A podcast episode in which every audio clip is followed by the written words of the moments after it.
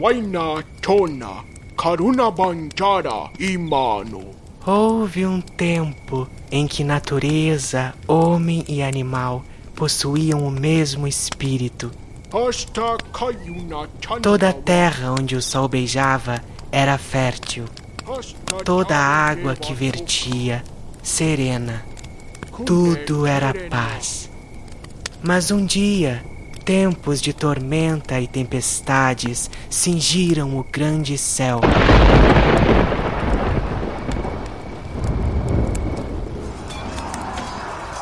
Os homens dos mares distantes surgiam trazendo guerra e dor, falando uma língua que não era dali, destruindo tudo o que não era seu, possuindo tudo o que não era de ninguém. E das sombras surgia Moncuna, o devorador.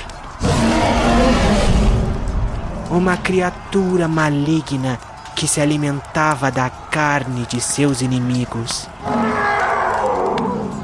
E em meio a tantas batalhas, o sangue já era uma seiva da morte que se alastrava pelas terras. Mas Tsoira, a luz da montanha, contava a profecia de um filho seu que viria combater esse mal. Um filho das mil vozes e coração feliz, que recontaria o fim e o começo. E essa é a história que nossa tribo canta para o vento. Até que naquela noite, no horizonte estrelado do céu negro, uma luz anunciava uma chegada.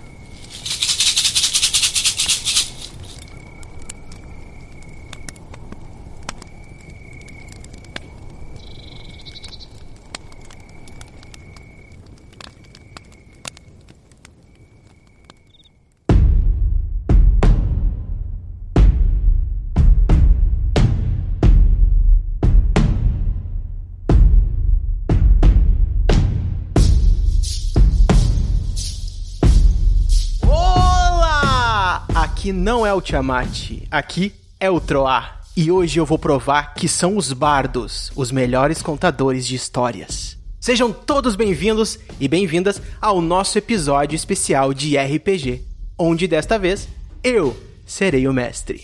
Mas antes vamos conhecer os personagens que vão embarcar nessa aventura então, né? Olá! Aqui sim é o Tiamat, Draconato, monge carequista, e eu tenho um alto poder de fogo. Olá, aqui também não é o Tiamat, é o Baldur, paladino do conhecimento, humano e o único útil de verdade desse grupo. Eita! Olha que eu posso vir a salvar tua vida um dia, hein? Jogou a braba. Será, hein? Daí eu mudo de ideia, eu sou uma pessoa que eu me disponho a mudar de ideia quando eu tô errado. Ah!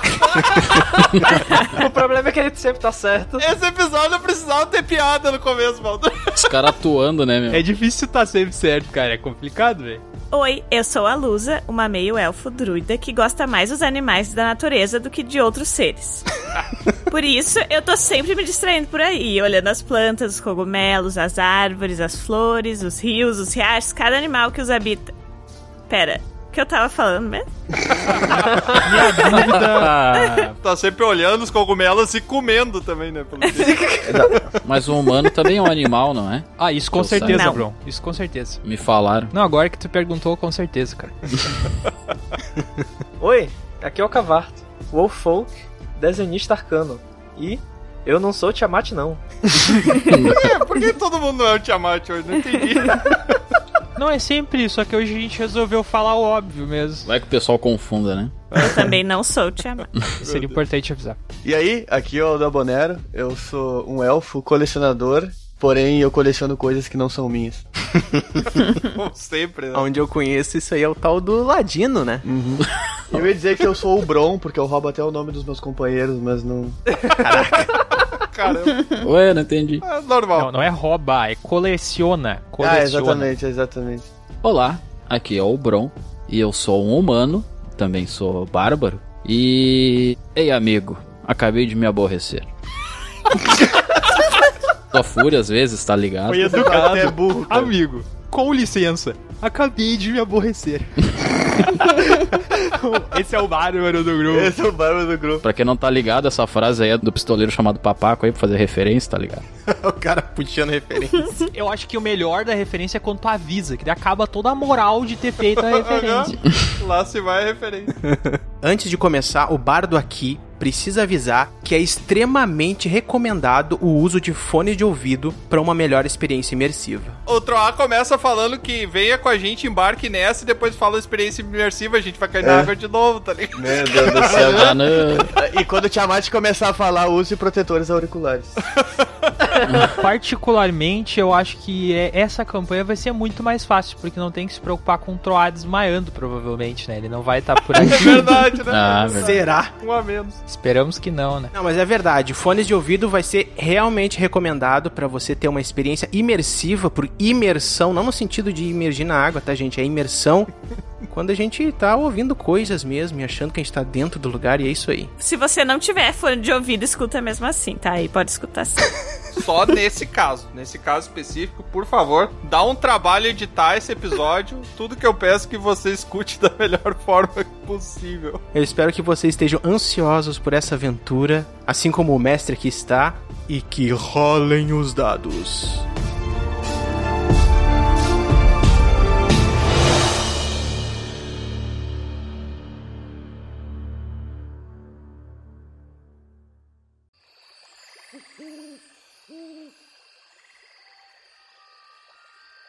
É noite e as luzes iluminam o céu, aquela imensidão de estrelas. E lá abaixo, no terreno onde se encontra a Guilda do Dragão Careca,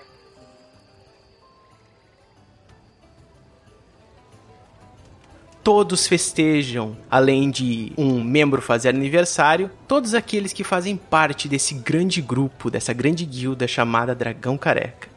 Aniversariante que está fazendo seus não sei quantos anos, ele procura não revelar, mas pelo que vocês sabem, 84. é aniversário dele. E é uma noite de festa, todos festejantes, comendo, bebendo e descontraindo, conversando com todos aqueles membros da guilda, membros antigos, membros novos, conversando entre os aventureiros todos que estão ali. Recentemente vocês souberam de um mago cinzento que veio pra tentar entreter, tocando fogos de artifício, mas a Lusa acabou dispensando ele porque ia ser ruim pros animais e ele foi embora triste. e ainda assim vocês estão lá festejando, bebendo. Nós estamos na metade da festa, acabaram de ter baras de comilanças, carnes de todos os tipos, frutas pra quem não gosta de carne, tem abacaxi também pro nosso amigo Igor. E é claro, todos estão lá se divertindo. Onde vocês estão? O que estão fazendo nessa festa? Eu tô explicando para o Dabonero que colecionar os presentes do Troá não é uma coisa boa de se fazer. Eu tô perto da pilha de presente conversando isso com ele, cara. O Bron tá com uma coxa de animal na mão ali, comendo, falando com o Tiamat, cuspindo na cara do Tiamat ali. Que isso, cara? Hoje, cara. Eu não tô deixando isso não, hein? Eu tô deitada na grama olhando as estrelas. Eu tô com um pergaminho na mão que eu vou dar de presente pro Troá assim que eu ver ele. Perdi ele de vista. Olha só. Bom, vocês já cruzaram com o Troá várias vezes. Ele, apesar de ser o aniversariante, ele tá convivendo com todo mundo, tá ali conversando. Nesse momento, ele tá conversando com o Igor, justamente. Ele tá com uma coisa na mão e vocês não sabem exatamente o que que é. Quem tá perto dele consegue ver. Ele acabou de conversar com o Igor ali, ele chega ali no grupo de vocês. E aí, pessoal, tão, tão curtindo a festa? Ô, Troá, feliz aniversário. Tá aqui o presente que eu não te entreguei antes. Eu tava fazendo ele. Nossa, obrigado. Entrou há 78 anos. Não fala isso, são 84. Ah, É o que todo mundo Errei. pensa, né? Com carinha de 83, hein, Troá? É, Isso é engraçado, todo mundo. Eu sou humano, mas todo mundo pensa que eu sou elfo, não sei porquê. Essas orelhas aí. Não, é pela idade aparente, ô, Troá. Bom, enquanto vocês estão ali conversando, descontraindo, a noite vai entrando adentro, vocês vão comendo, bebendo. Quero saber quem tá bebendo nesse momento exatamente e quem bebeu mais. No meio da discussão com o Dabonero, eu notei que era muito difícil de explicar pra ele. Aí eu olhei pra pilha de presentes, assim, do, do Troá, alguém tinha dado um hidromel. Daí eu peguei, assim, o hidromel sem nem pensar, abri e falei que a discussão é melhor com bebida. E daí eu comecei a servir pra nós, dizendo pra ele que pegar os presentes dos outros é errado, enquanto a gente bebe o hidromel. Vou dando exemplo. Daquela pilha de presentes, que na verdade é só dois presentes, não tem nada que te interessasse. Nada. Agora Tem- no Sola. não tem nada que te interessasse ali. Mas o fato dele ter pego o hidromel da pilha de presente, eu vou beber, cara. Porque eu não costumo beber, mas como ele pegou de lá, entendeu? eu vou tomar um pouquinho. A maioria das pessoas que cumprimentaram e deram parabéns pro Troy disseram que o presente vem depois. Tá, e me uma coisa, só tem o pessoal da guilda ou tem gente de fora ali também que dá pra roubar? Pegar, pegar. Então, pelo que vocês examinaram ali, é todos os pessoais da guilda que tá. A- Ah, vocês tá. conhecem todos, embora tenha gente nova ali. Talvez tenha algum penetra que tava passando por perto e resolveu chegar na festa pra comer de graça, mas, pelo que vocês olham rapidamente, é gente conhecida. Pelo menos da região. Perfeito. O Tiamat tá sentado ali no balcãozinho e ele já tá com quatro taças na volta dele, assim, vazia. Ele já tá meio cansado, assim, ele já tá na quinta taça de leite. Valente. Pergunta, por que tu tá se referindo a si mesmo na terceira pessoa? É, porque esse é muito leite. Com muito cálcio no corpo faz isso com a pessoa. o tempo vai passando, é muita carne, é muito álcool e muito leite pra aqueles que não consomem nada com levedura. Gente, se alguém quiser, eu fiz um chá gelado de cogumelo aqui. Se alguém Nossa. quiser, avise. Tá, Isso aí não vai dar boa. Bom, o Troal foi um dos primeiros a chegar porque ele é amarrado no chazinho da luz. Ah, já tá na quarta pessoa o Troy. já. E quando vocês percebem, algumas pessoas, elas começam a bater palmas pro Troá, e o Troá, em agradecimento, ele sobe num pequeno palanque, e as pessoas começam a gritar discurso. Discurso, discurso, querendo ver o bardo falar alguma coisa, ou talvez cantar, vocês não têm certeza, Quem que mas... pagou toda essa gente pra gritar isso aí, cara? Exato. Figurantes. Parece que o Troá teve três presentes. Bom, tecnicamente dois, porque a gente bebeu o hidromel. Ah, é. É. Não, ele teve três, né? Só não duraram os três com ele. Quando eu vejo que ele vai pro palco assim fazer discurso, que meio que aglomera as pessoas, eu vou chegar ali meio por trás, abraçando o pessoal e levando a mão no bolso pra ver se eu acho alguma coisa. Tu tá tentando pegar e furtar as pessoas que tá ali Isso, na, isso, na então, frente. comemorando ali, eu vou tipo chegar pulando, comemorando, Aí, fazendo festa, sabe? E aí eu vou tentar. Beleza. O que for, moedas, algum item, Isso, qualquer o que coisa. for pra pegar, o que for pra pegar. Beleza, tá todo mundo distraído, eu vou deixar tu tocar ali uns três dados, pode jogar. Passei em todo. E gritei nunca. Enquanto todos estão ali gritando pro Troar, discurso, discurso, tu sorridente ali, cumprimentando todo mundo, falando discurso também, mas a mãozinha já vai indo no bolso do um, já vai pegando uma coisa, tu toca, percebe uma coisinha saliente ali, tu já pega aquilo, bota pra dentro da bolsa e vai fazer. Peraí, peraí. Eu não fui nesse bolso, eu não fui nesse bolso aí, cara. Não, é- era, era o bolso de trás, era, um, era uma cauda de um, de um cara que. Ah, entendi, entendi. Macau. Porque nesse bolso da frente eu não boto a mão no outro. tu conseguiu pegar algumas coisas, dentre elas moedas, algumas coisinhas que tu não identifica o que era na hora, tu não parou pra ver, mas tu colocou ali no bolso. Mas a maioria das coisas que tu tocou foram moedas. Não pegou nada especial, não? Ele não viu nada do que ele pegou. Ele só simplesmente pegou, pegou, pegou, colocou na bolsa, não viu nada ainda. Perfeito. Ô narrador, caso o da Bonner tinha pego algo do meu bolso, como eu já conheço ele, eu tenho um mini pergaminho no bolso que tá só escrito assim, boa tentativa da Bonner aí, eu sempre guardo no bolso caso ele tenha. Não, mas ele não foi aí de pegar. Não, não, não, eu não. Eu, eu, eu tenho uma qualidade que eu não roubo quem rouba comigo, entendeu? Boa! Mas nunca roubei contigo. Roubou assim, só tu Não. não, sabe, tu anda comigo. Ah, tá. Tu anda comigo. Bom, depois tu vê então o que, que tu conseguiu pegar, mas como tu tirou um sucesso crítico, é bem provável que tu pegou alguma coisa naquela saliência que pode ter valido a pena. Aí depois que tu me disser, eu vou querer usar minha habilidade no dos Beleza. Qual foi o tamanho do roubo, Trof? Uns 20 centímetros. Tu- não, tava, não tava tão ainda, tava uns 15. por aí. o Troá já lá em cima, com uma caneca de cerveja, ele larga ela do lado e ele começa a agradecer ali as pessoas que estão ali na volta e logo ele começa falando. Bom, pessoal, é de encher os olhos ver vocês todos aqui nesse momento. É muito feliz. Eu sei que a festa não é só meu aniversário, mas é pra comemorar toda essa gente que a gente conseguiu trazer pra guilda e que as nossas aventuras têm dado cada vez mais certo. A nossa última que a gente conseguiu dinheiro pra finalizar esse teto que finalmente agora não cai chuva, pelo menos na parte da frente aqui, tá tudo bem agora. Então, é, eu só tenho que agradecer todos vocês e em especial esse meu grupo maravilhoso. Cada um deles foi essencial pra tudo que aconteceu. A Lusa, que foi a membro mais novata, que veio pra causar mesmo, veio pra fazer diferença. Trazendo todo esse brilho e delicadeza e claro, esses chás com especiarias que ela faz, que é uma coisa maravilhosa. Então, Lusa, muito obrigado. Obrigada. Baldur, a voz da razão, ele fala apontando pro Baldur. Trazendo proteção? Eu levanto a taça, assim, de hidromel, sabe? Fazendo cumprimento. Trazendo proteção e cura. Esse aí é o meu hidromel, por acaso? eu, eu- eu dou uma escondida assim rapidinho na taça, assim. Nosso. E olho pro lado, como quem não quer nada. Nossa. Bom, de toda forma, longa socialista é nosso. de toda forma, foi graças ao seu poder de cura que a minha tendinite passou. Então, muito obrigado, Valdur. Aí eu vou comentar com o Bron. Cara, ele sabia fazer isso. Eu tô há 5 anos com tendinite. Eu nunca tinha visto também. Bron, o destemido. Sim, Bron. Todo mundo pode menosprezar você, mas as suas ideias foram as que fizeram nossas aventuras mais brilhantes desse dragão careca. Por sinal, tenho muita vontade de saber o que, que a gente faria se encontrasse um baú do tesouro. É verdade, é verdade. Mas nós estamos aqui comemorando seu aniversário e peço a todos que façam um brinde em seu nome. Todo mundo levanta as taças enquanto, enquanto o Bron fala e todo mundo já bate as taças e gritando lá, uma gritaria. E o Troá faz pra baixarem a voz assim. Muito obrigado, gente, muito obrigado. Aldobonero! Ele aponta pro Aldobonero, ele olha pra um lado, não encontra o Aldobonero, olha pro outro, não encontra. Eu vou, eu vou sair de trás de um, de um cara assim. Aí sabe quando tu tá com a mão cheia de coisa e tu só levanta o dedinho assim pra apontar? e vou acenar com a cabeça. Dou bolero com um monte de pulseira do. do... Aldobonero!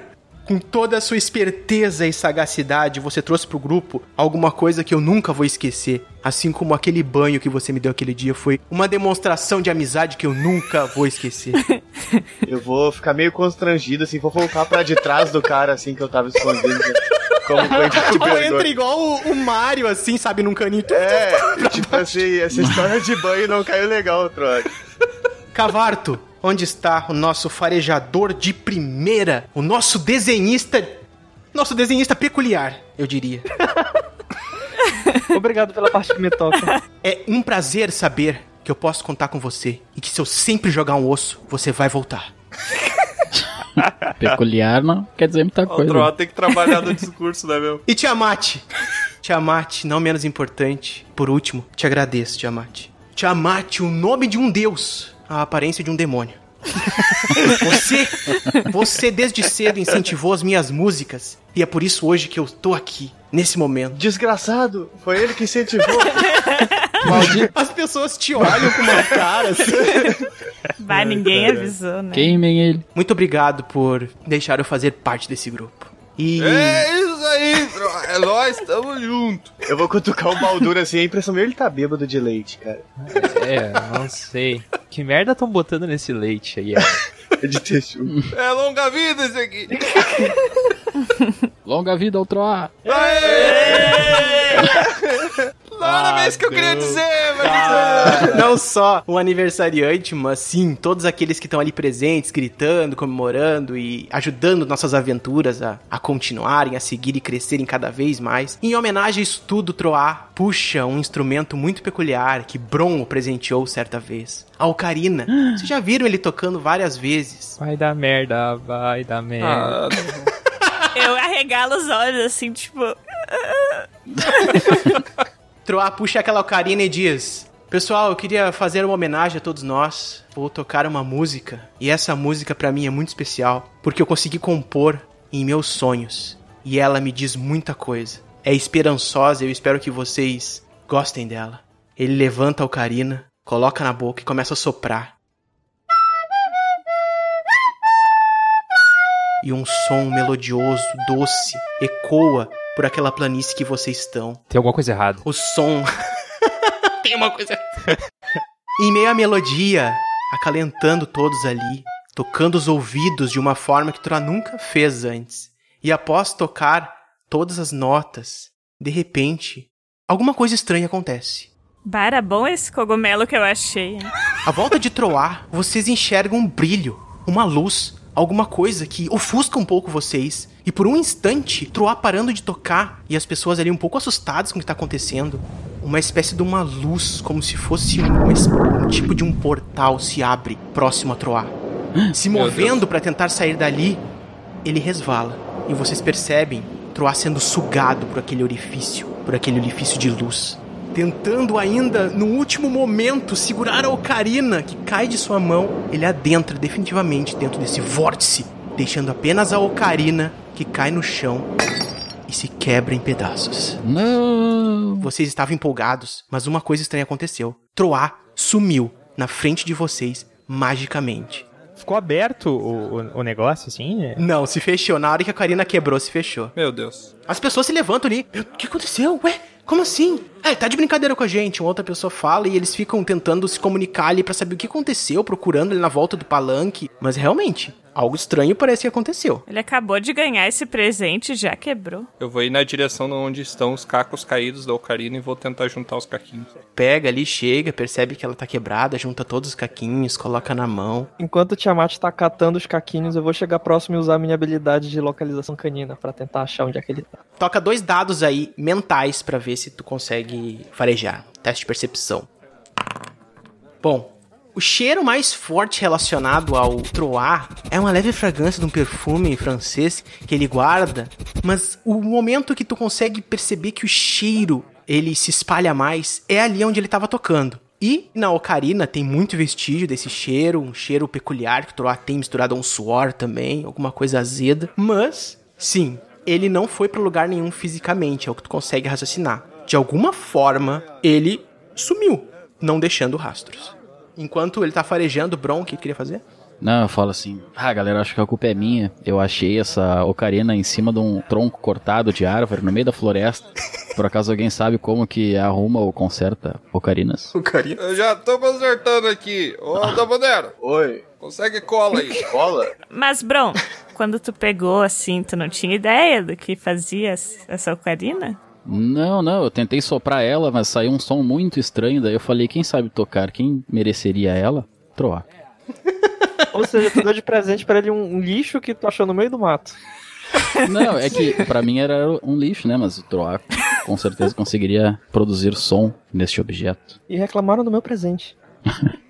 Eu, como um paladino do conhecimento, já ouvi falar de algum tipo de instrumento que é capaz de abrir portais e sugar quem tá tocando. Bom, tu como um cara que conhece muitas coisas, já deve ter ouvido o livro sim que é possível criar-se portais para transportar para outros espaços, ou às vezes distâncias, ou às vezes até mesmo outros mundos. Existem histórias disso. Mas algum objeto que toca é bastante peculiar para ti, mas tu pode fazer um teste. Eu vou deixar tu tocar um dado, teste mental.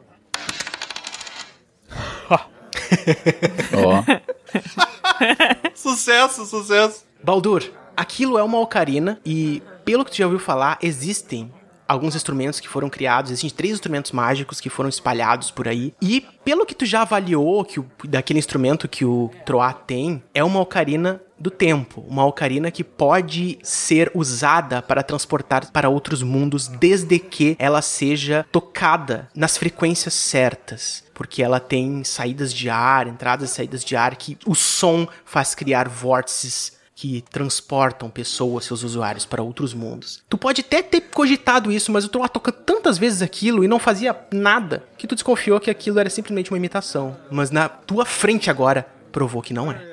E, e esse livro aí, esse conhecimento, não tinha uma nota dizendo como reabrir um portal recém-aberto. talvez juntar um coral de gente assobiando numa, numa melodia específica ali. Será que Uma não, não tem como reabrir assim. isso daí? Bom, o que tu sabe é que ela tem que estar inteira, obviamente, ela tem que tá, poder ser tocada, né? Em fragmento ela não vai ser tocada. E sim, ela tem que tocar a melodia certa pra abrir. Bom, o Aldabonero já conseguiu a cola. Eu vou pegar ali na, na- Não sei onde tem, nos fundos aí da guilda deve ter cola. Eu vou lá pegar e. vou- Tem sim, com certeza tu acha algum grude, alguma coisa lá. Deve ter achado em alguma caverna de orc. Eu tenho um aspecto na minha ficha que diz que não tem item que eu não conheço. Eu quero saber se existe algum item no mundo que consiga rastrear ou reabrir algum tipo de portal que não seja essa ocarina. Pode tocar um dado também, Aldabonero. Boa! Nossa! Nossa, só sucesso decisivo, cara. Tu também, assim como o Baldur, vocês até pode ter conversado um com o outro sobre isso em algum momento, em alguma aventura, mas nunca foi um item que te chamou a atenção que tu tinha, até porque tu também não colecionaria nada de algum membro amigo teu. Mas nunca te chamou atenção. Mas agora acontecendo aquilo, sim, percebeu que é um item mágico, é, mas tu também tem certeza de que ele é responsável por abrir os próprios portais. Não tem nada que tu poderia fazer a não ser usar ele mesmo, as notas dele, pra abrir um portal. Não sabe. Pergunta rapidinho. Tu tem muitos membros amigos? Nem ninguém entendeu, ok. Ele tá querendo dizer que não tem amigos. Ah. Muitas pessoas ali continuaram bebendo e conversando, achando que era uma piada que estava acontecendo. Alguns ficaram ah, tentando procurar na volta e tal. O Igor chega e diz: Pessoal, a viola do Troá tá aqui, hein? Ok. Tá bom. Tá bom, Legal. então. Vou falar, ô Igor, toca uma música aí pra eu ficar esperado na, na colagem aqui. Pessoal, às vezes eu uso a seiva daquelas árvores ali atrás pra colar as coisas. A gente pode tentar? Olha, é uma boa ideia, Ó. eu acho. Cola a princípio tem. Cola tem, ele foi buscar. Eu vou chegar pro Milk, eu vou falar, ô Milk, um minutinho só. Você tá falando Que com que- o Will que o copo de leite tá na tua mão. Não, não, com o Milk, nosso comembro. Ah, tá. Ô Milk, o que que tu usa de cola pra colar tuas bonecas? O Milk. Ah, é. Eu tenho, eu tenho um grupo especial, sim. Mas não tá aqui comigo, não. Você pode buscar pra gente? Posso, posso sim. Ele vai buscando. O tempo passa. Muitos de vocês tentam ver o que podia acontecer, mas parece que a coisa mais certa a fazer é emendar aquilo. E logo vocês conseguem, testando as colas ali, a que mais colaria. Bah, E vocês acabam percebendo que uma mistura. testando as colas, imagina a bosta que ficou. Vocês percebendo que uma mistura perfeita de grude de orc, a cola do milk e a seiva da árvore que a Lusa pegou, formam um grude muito potente que vocês poderiam colar. E parece que sim, utilizando os pedacinhos vocês conseguiriam. Quem vai querer fazer a montagem? Eu monto, eu monto. Eu quero fazer o teste pra colar aqui, é um teste Tá, físico. então teste de destreza. Tu pode fazer um testezinho aí com dois dados. Por que, que o Ladino não faz isso? O que, que o bêbado tá fazendo? Bom, o Tiamat, ele tá tentando colar ali as partes e pelo que vocês estão avaliando, embora muitos de vocês estejam levemente alterados pelo álcool, tá bem montado. Tem umas partes emendadas do grude, mas tá o formato da ocarina. Ah, vai ter que dar uma lixadinha ali, né? É, depois se tiver 100%, depois é só tocar na mesma frequência que o Troá tocou da última vez. Alguém sabe como? Só, Só isso. tem um detalhe, ô, pessoal. Acho que colou um pouquinho aqui na minha mão. Tá colado na tua mão. Bom, então tu vai ter que tocar, cara.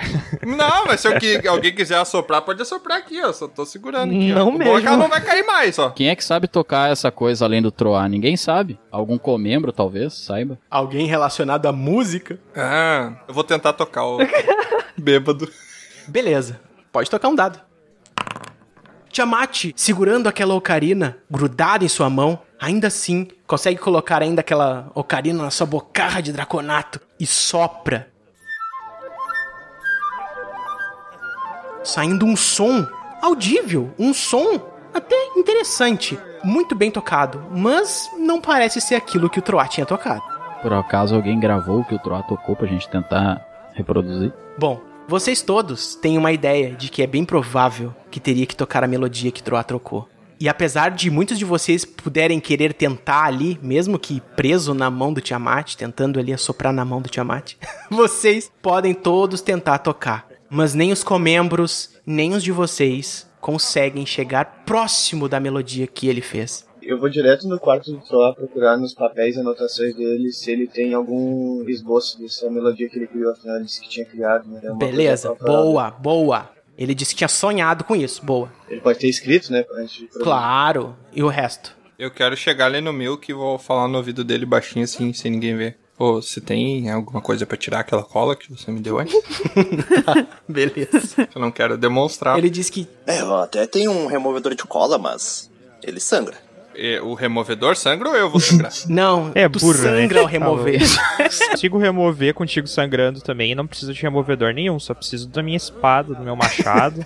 Lusa Cavarto, o que você pretende fazer? Eu vou começar a fazer um desenho do rosto dele, colocando escrito você viu esse Tanta saudade assim, que já tá com saudade, é isso? e coloca você viu esse homem recompensa. Boa, boa. Então eu vou sair da guilda em direção à cidade ali, a gente deve estar numa cidade, né? Procurar alguém que saiba tocar instrumentos. Procurar um bardo na, nas proximidades. Beleza. Considerando que todo mundo já pegou as tarefas que eu acho que são importantes, eu vou pegar uma cerveja.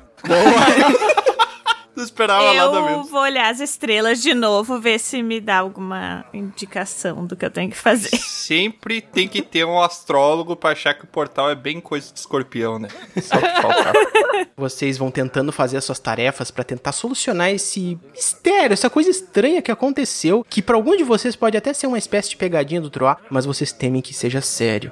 Cavarto, ele tenta de fazer um desenho do Troá, consegue ele fazer aquele desenho maravilhoso que ele faz ali, tá perfeito. Aquele desenho que todo mundo reconhece que é o Troá. Uma bolinha com um bigodezinho, é isso aí que precisa ser.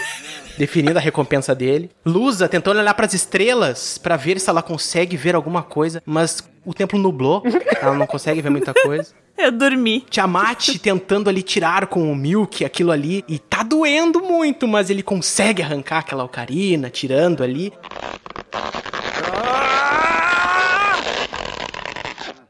E não, não saiu muito sangue, mas saiu couro bastante. Mas ele não tem escama. Na palma da mão, escama. Bron, ele indo na cidade mais próxima, tentando buscar alguém que pudesse tocar, algum bardo, alguma coisa, mas ele descobre que o único artista local ali era o nosso companheiro Troá.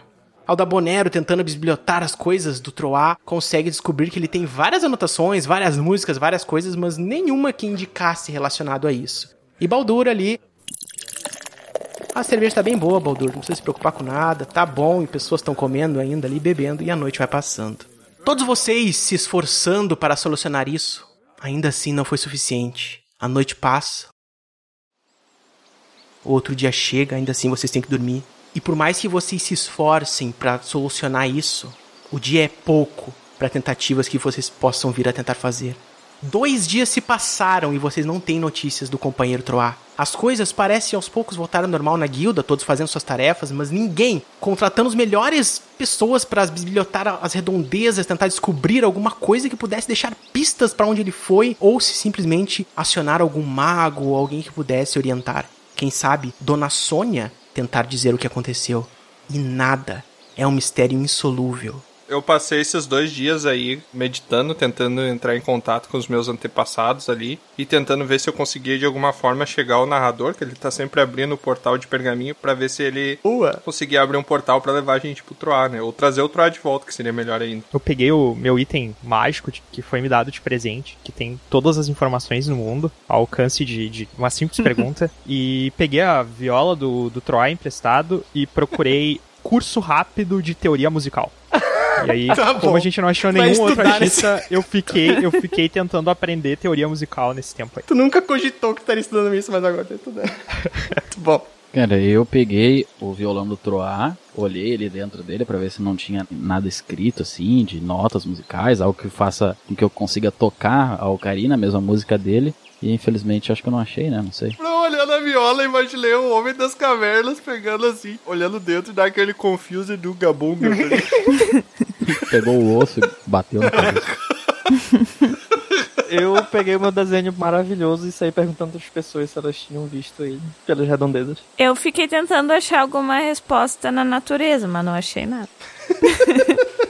Ai, gente, eu achei que era brincadeira do Troá, sabe? Mas já passou tanto tempo que eu tô começando a achar que não. Pode ser só uma piada com um timing muito, muito ruim. Muito É. longo que não deu Vai certo. ver, ele se escondeu, só que daí ele, como ele tinha bebido, ele dormiu e tá dormindo até agora, num canto escondido. Mas não foi o Bron que sumiu, foi o Troar. Mas ele tava bêbado, ele dorme? O Aldabonero. Oi. Dentre todas as coisas que tu conseguiu colecionar aquele dia, tinha muitas moedas de prata, de bronze, mas tinha um amuleto. Um amuleto com um estranho formato que parecia uma estrela meio torta, que tu nunca viu na vida, mas que parecia ser muito especial ou que tu poderia tornar especial. Eu vou avaliar ele e durante essa avaliação eu quero, através da minha habilidade, perceber que ele é especial. Vou gastar um ponto de habilidade. Uhum, tu gasta um ponto de habilidade. Ele parece um pedaço de alguma coisa que foi arrancada. Ele tem emendas, ele não parece uma coisa que foi construída para ser isolado. Mas ainda assim, tu avalias que ele tem uma energia que flui, que quando tu coloca ele no teu corpo, pendurado como um pingente mesmo, um colar, né, um amuleto, ele emana uma estranha sensação que vibra no teu corpo e tu sente que ele oferece alguma vantagem, mas tu não sabe qual é o poder que ele tem ainda. Beleza, eu vou ficar com ele. né? Beleza. Enquanto Tiamat se comunicava com o narrador, finalmente um portal aparece. Como sempre, Olha! trazendo pergaminhos Nossa. de aventureiros que mandam sempre pra vocês. Tem até pergaminho do Milk. Pergaminho do Milk diz: E aí, pessoal, o que será que aconteceu com o Troá? Eu vou gritar ainda dentro da guilda, sabendo que o Milk tá no andar de cima. Não achamos! Dentre esses todos os pergaminhos que tu recebe, Tiamat, preparando para a leitura, tu descobre que tem um estranho. Tem um pergaminho num papel bem diferente, uma escrita diferente, como se fossem carimbos. E ela tá assinada como se fosse do Troar. Filha da puta some e ainda manda e-mail pra dizer que tá bem. Vou dizer que tá de férias. O cara tá mandando enigma, acho que a gente é do Scooby-Doo. o cachorro a gente já tem cavalo também. Reunindo o grupo ali pra tentar ver o que, que podia ser aquilo, todos têm acesso a esse estranho documento. Ô pessoal, eu vou reunir todo mundo, né, na, ao redor da mesa ali. Eu acabei recebendo um pergaminho aqui muito estranho. Olha isso, tá escrito aqui, ó. Olá, aqui é o Troá. Já parece muito estranho. Ué, como assim? Espero que vocês recebam esse pergaminho. Peraí, peraí, peraí, peraí. Se a gente não recebesse, de que adiantava essa frase? E se a gente recebeu, de que adianta ela? É a famosa a- a coisa na garrafa, né? Na esperança de que alguém vai achar. Com certeza esse pergaminho é do Troá.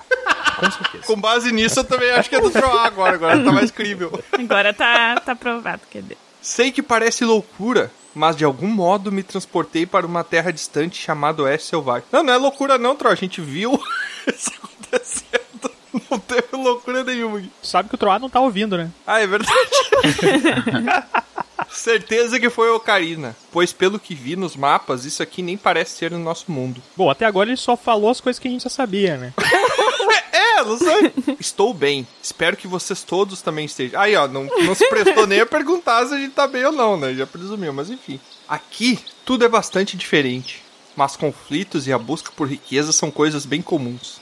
Escrevo para pedir a vocês duas ousadas tarefas. Ah. Primeiro, que me tragam o violão e a ocarina. Ah, a Dondoca sai de férias, vai embora e aí os trouxas vão ter que ficar levando a mala, né? Tá, segue lendo aí. Segundo, segundo, que me ajudem numa missão aqui. Ouvi falar de um grande tesouro. Ô, Dabonero, tem tesouro aqui, ó. Opa, interessante. É ouro de encher os olhos. Sei que sozinho não conseguirei. Preciso do meu bom e velho grupo. Envio as notas musicais que toquei naquela noite. Espero que funcione se algum de vocês tocar. Estou em uma pequena cidade oeste chamada Soukyard. Tem uma esta... Ah, nossa, tá tudo rasurado aqui a letra. Soukyard? Soukyard. Sol... Soukyard! Meu Deus. Ah, não, cara. Piadas nível dragão careca. Tem uma estalagem aqui ótima. O nome é Poeira na Bota. Da velha, podia ser sola da bota, ia ser horrível. É na É palma. na sola da bota. Palma. Palma da bota. É na sola Cara, ele da falou, bota. ele falou a frase, exatamente a frase da música, conseguiram errar. Ana, a dona da estalagem, além de linda, foi muito acolhedora. Faltou uma vírgula aqui, Troá. Melhor aí, por favor.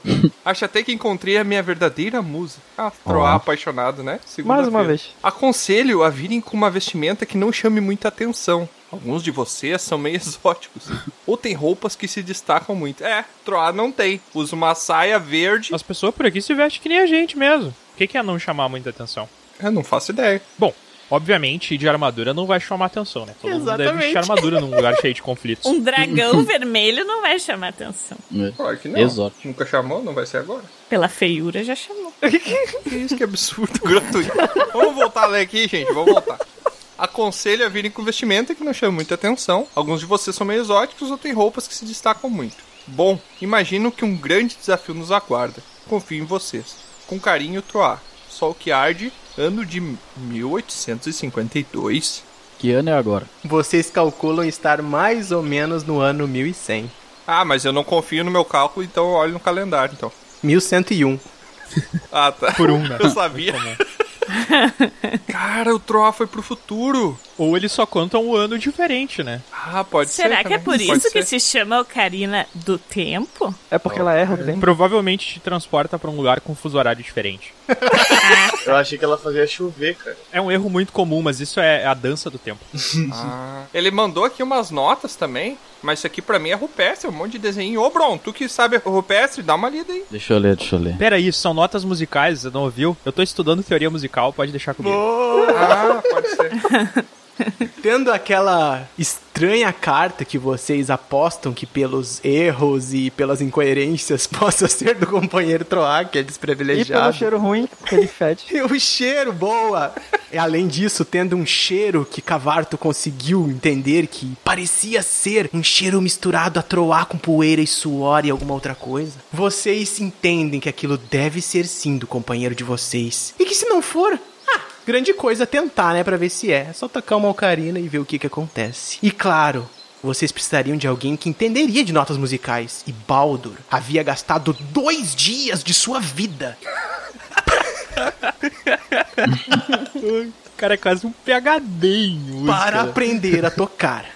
Já tá tocando melhor que o Troa. Pelo menos o parabéns a você, ele já sabia pra fazer o próximo aniversário do Troar. Mas agora, essas notas da ocarina, quem sabe? Sabe tocar já Smoke on the Water ou É a primeira. Sei, mas não temos tempo pra isso. Ah, droga. Vocês vão ir como tão assim? Ah, se eu tô com o meu escudo e com o meu machado, sim. Tá com tudo que tu tem E direito. com o violão, né? Eu tô com o violão do, do Troar, eu- eu vou tentar colocar ele nas costas, assim, amarrar de algum jeito. Tá bom. Que eu tô estudando teoria musical, eu preciso do violão, né? Cara, eu tô com uma tanga de couro aqui, eu não sei o que, que seria exótico ou não, então eu vou assim mesmo. Ah, todo mundo se veste assim por aqui pela volta, fica tranquilo. Que Eu acho que é normal. Eu nem sei o que ele quis dizer com É isso, verdade, talvez né? seja, bom... Talvez seja a roupa da Lusa. Não, Eu vou assim. É. eu vou dizer que assim, não é muito comum se vestir que nem a Lusa, mas tampouco é muito comum se vestir como um monge. Monges geralmente ficam em monastérios, não ficam por aqui. Mas, mas, mas tudo bem, eles vão entender, né? Até uma questão meio religiosa, eles também não vão Obviamente. encrencar com isso. E também, se é um lugar cheio de conflito, a gente tem o Bron, ele resolve. É isso aí. Eu, como, como sabia que provavelmente a gente teria que viajar pra buscar o Troar, nos últimos dias eu vim usando as habilidades mongerísticas ali que eu tenho Mongeres. pra conseguir ir guardando ah, equipamentos que a gente precisasse pra viagem, mochila, cantil, essas coisas tudo em pergaminhos. Então eu tenho a minha sacola cheia de pergaminhos ali. Cada pergaminho tem um objeto guardado dentro. Beleza. Muito bom, muito bom. Precavidos. Ai, gente, precavidos. se o Troá, que é o mais estranho de nós, se virou lá, eu acho que a gente consegue. Bom, então vamos lá. Eu vou, vou- vou ver se, se tem alguma chance de eu entender essas notas aí que o Troá mandou e se, se eu conseguir Beleza. reproduzir. Todos vocês ali reunidos, vocês estão na sala do compartimento da guilda onde vocês costumam fazer as reuniões para decidir aventuras e inclusive para ler os pergaminhos que vocês recebem. Então, Baldur pega aquela ocarina que tem um pedaço de couro do Tiamat grudado nela e nesse momento ele tenta interpretar as notas e tocar. Pode fazer um teste, Baldur, com três dados. Olha aí, ó. Eita, rapaz. Não, mas tá bom. 7, 7 8, 2 sucessos. Tá bom, tá bom, tá bom. Baldur, tu segurando aquela ocarina, começa a fazer um som. E vocês todos chegam a se arrepiar escutando um som igual o que o Troá fez. Oh, Deus. Praticamente perfeitas, ou ele não tinha tocado muito bem também. Mas, a princípio, Eu, acho, eu acho que a segunda opção é muito mais crível. Ô mestre, como da última vez a gente não tava preparado, eu vou posicionar um grupo bem pertinho de onde vai abrir o Vortex pra nós pular junto, entendeu? Porque da última vez foi só quem tocou. é E eu vou É. segurar essa ocarina como se minha vida dependesse disso. não vai sair da minha nossa porra. Vamos todo mundo vir aqui atrás do Baldur e segurar aqui nele. Eu vou ser um pouquinho mais inteligente. Eu vou falar, pau do bado, não completo, peraí. Aí eu vou, vou buscar uma corda, vou amarrar na cintura de todo mundo. Vou falar, contanto que a gente não caia na água, que nem da outra vez, não tem perigo. e daí eu vou falar, pronto, Baldo, agora pode ir. Se a gente cair na água, vocês estão tudo morto comigo, vocês sabem. Vai ser que nem uma âncora, essa full plate. pra mim só existe uma direção quando tá nadando, é pra baixo. Aí eu olho obstinado, eu falo pra ti, fica tranquilo, eu ponho fogo na corda. todo mundo Dentro segurando, todo mundo segurando atrás do Baldur, enquanto ele toca aquele som. Nunca antes imaginaria um paladino tocando uma ocarina daquele jeito. E naquele instante, na esperança de que algo acontece, nada acontece. Meu Deus. Vocês pensam que talvez alguma coisa aconteceu errado, mas logo a ocarina começa a vibrar e das fendas coladas nela começa a brotar uma luz. Ela continua intacta e uma luz brota na frente de vocês e de repente vocês simplesmente sentem o corpo de vocês sendo puxado por um vento, uma energia indistinguível, uma energia que vocês não podem explicar e vocês perdem a consciência por um instante. O corpo de vocês, a sensação é como se fosse esticado. Vocês sentem que vocês não têm ossos, não têm corpo, não têm pele. Apenas uma consciência expandida em meio a um vazio que logo corusca em cores e brilhos e vocês se sentem flutuando. É uma viagem tanto parecida quanto os cogumelos de Lusa, mas ainda pior e vocês sentem a vibração no corpo de vocês. Enquanto eu tô no Vortex, eu vou tentar falar. Vocês ouvem uma voz assim, um eco do além. There is no pain you are receiving. Tocar um Pink Floyd ali, né? Eu vou perguntar de novo pra ver se alguém responde. Eu, eu, eu tô ouvindo isso? Tu ouve uma voz torcida. Fala, porra! o que que é corusca? A essa hora eu não posso te explicar. E de repente, o ambiente se torna claro de novo. E vocês enxergam um solo abaixo de vocês. Vocês estão 5, 6 metros talvez. E o corpo de vocês despenca como se caísse do céu em um solo seco. E vocês percebem que é dia, é claro, o sol toca. E vocês caem no chão.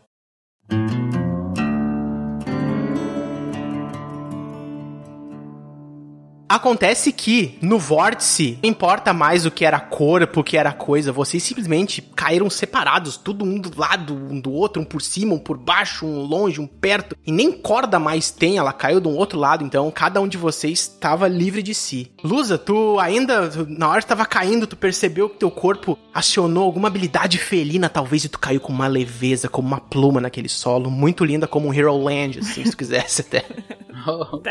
Cavarto, o cão, caiu como se fosse uma bola de pelo, de cabeça praticamente no chão.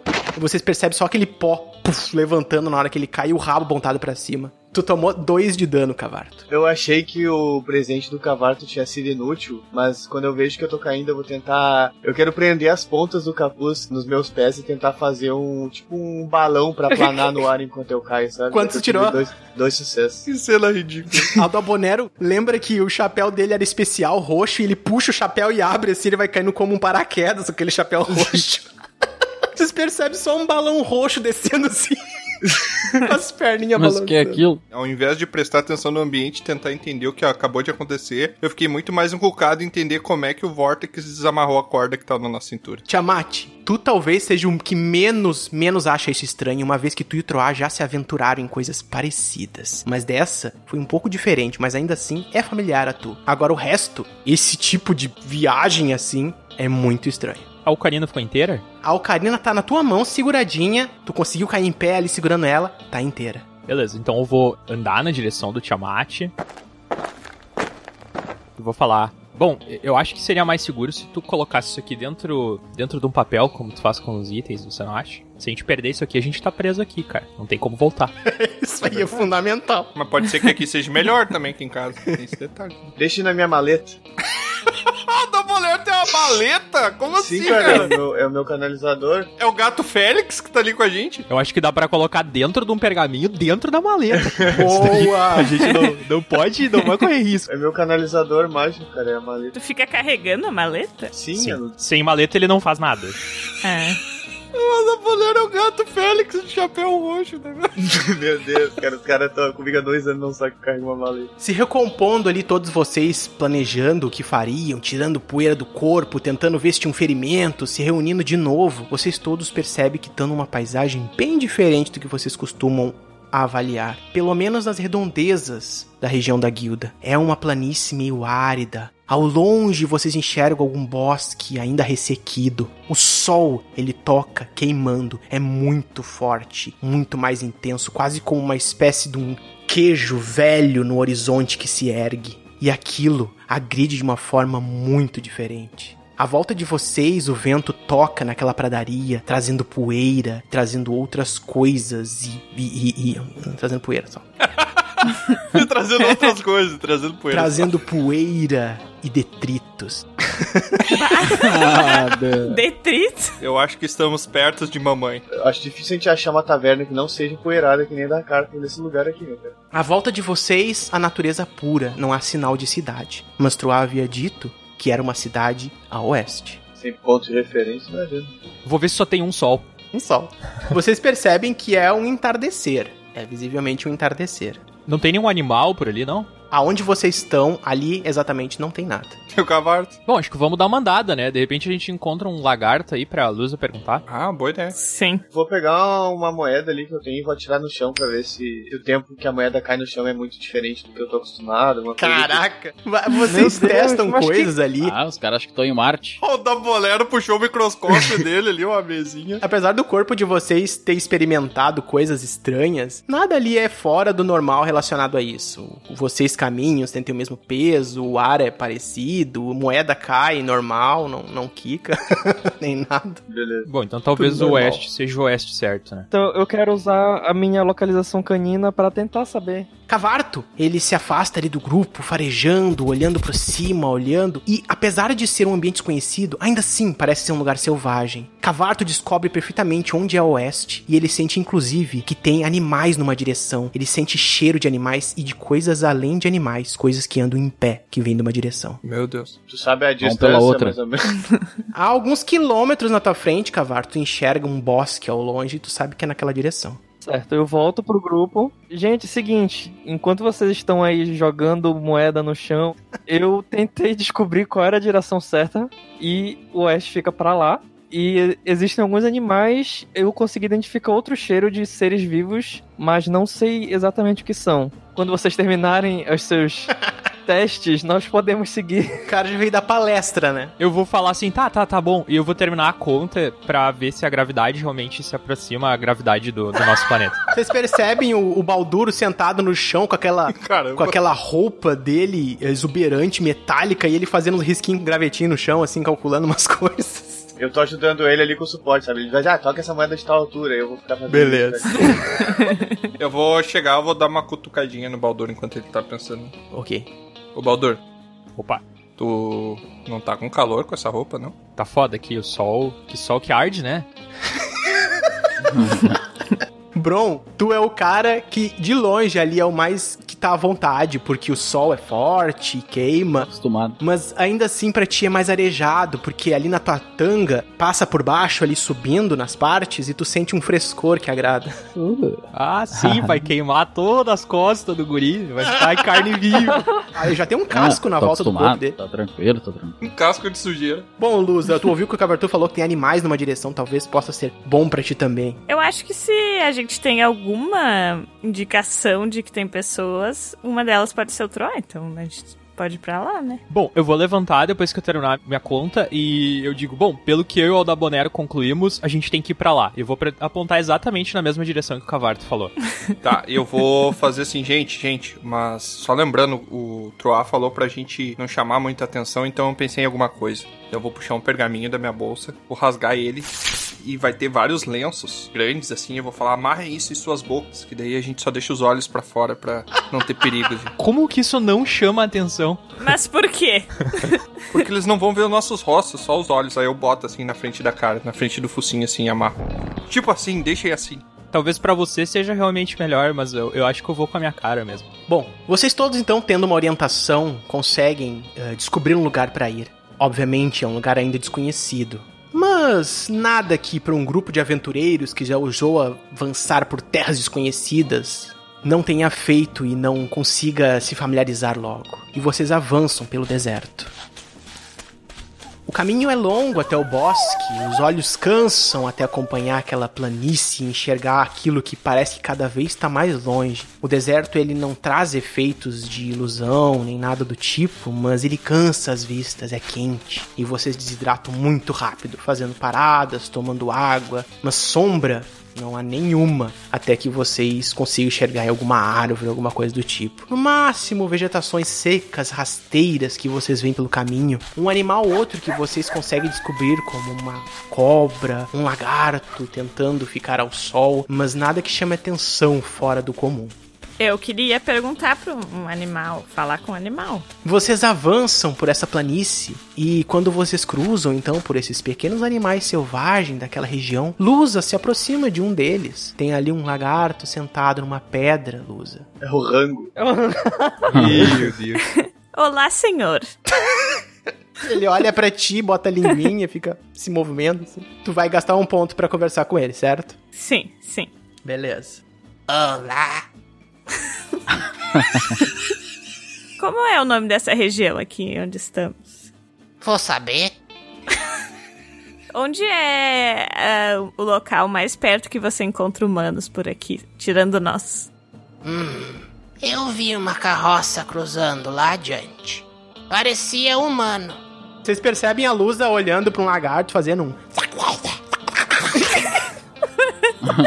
Ela não fala no nosso idioma, então. Não, não. É tipo Harry Potter, assim, acha que tá falando no idioma, mas tá fazendo. Ela até tá agachada no chão, rastejando assim, balançando a a bunda.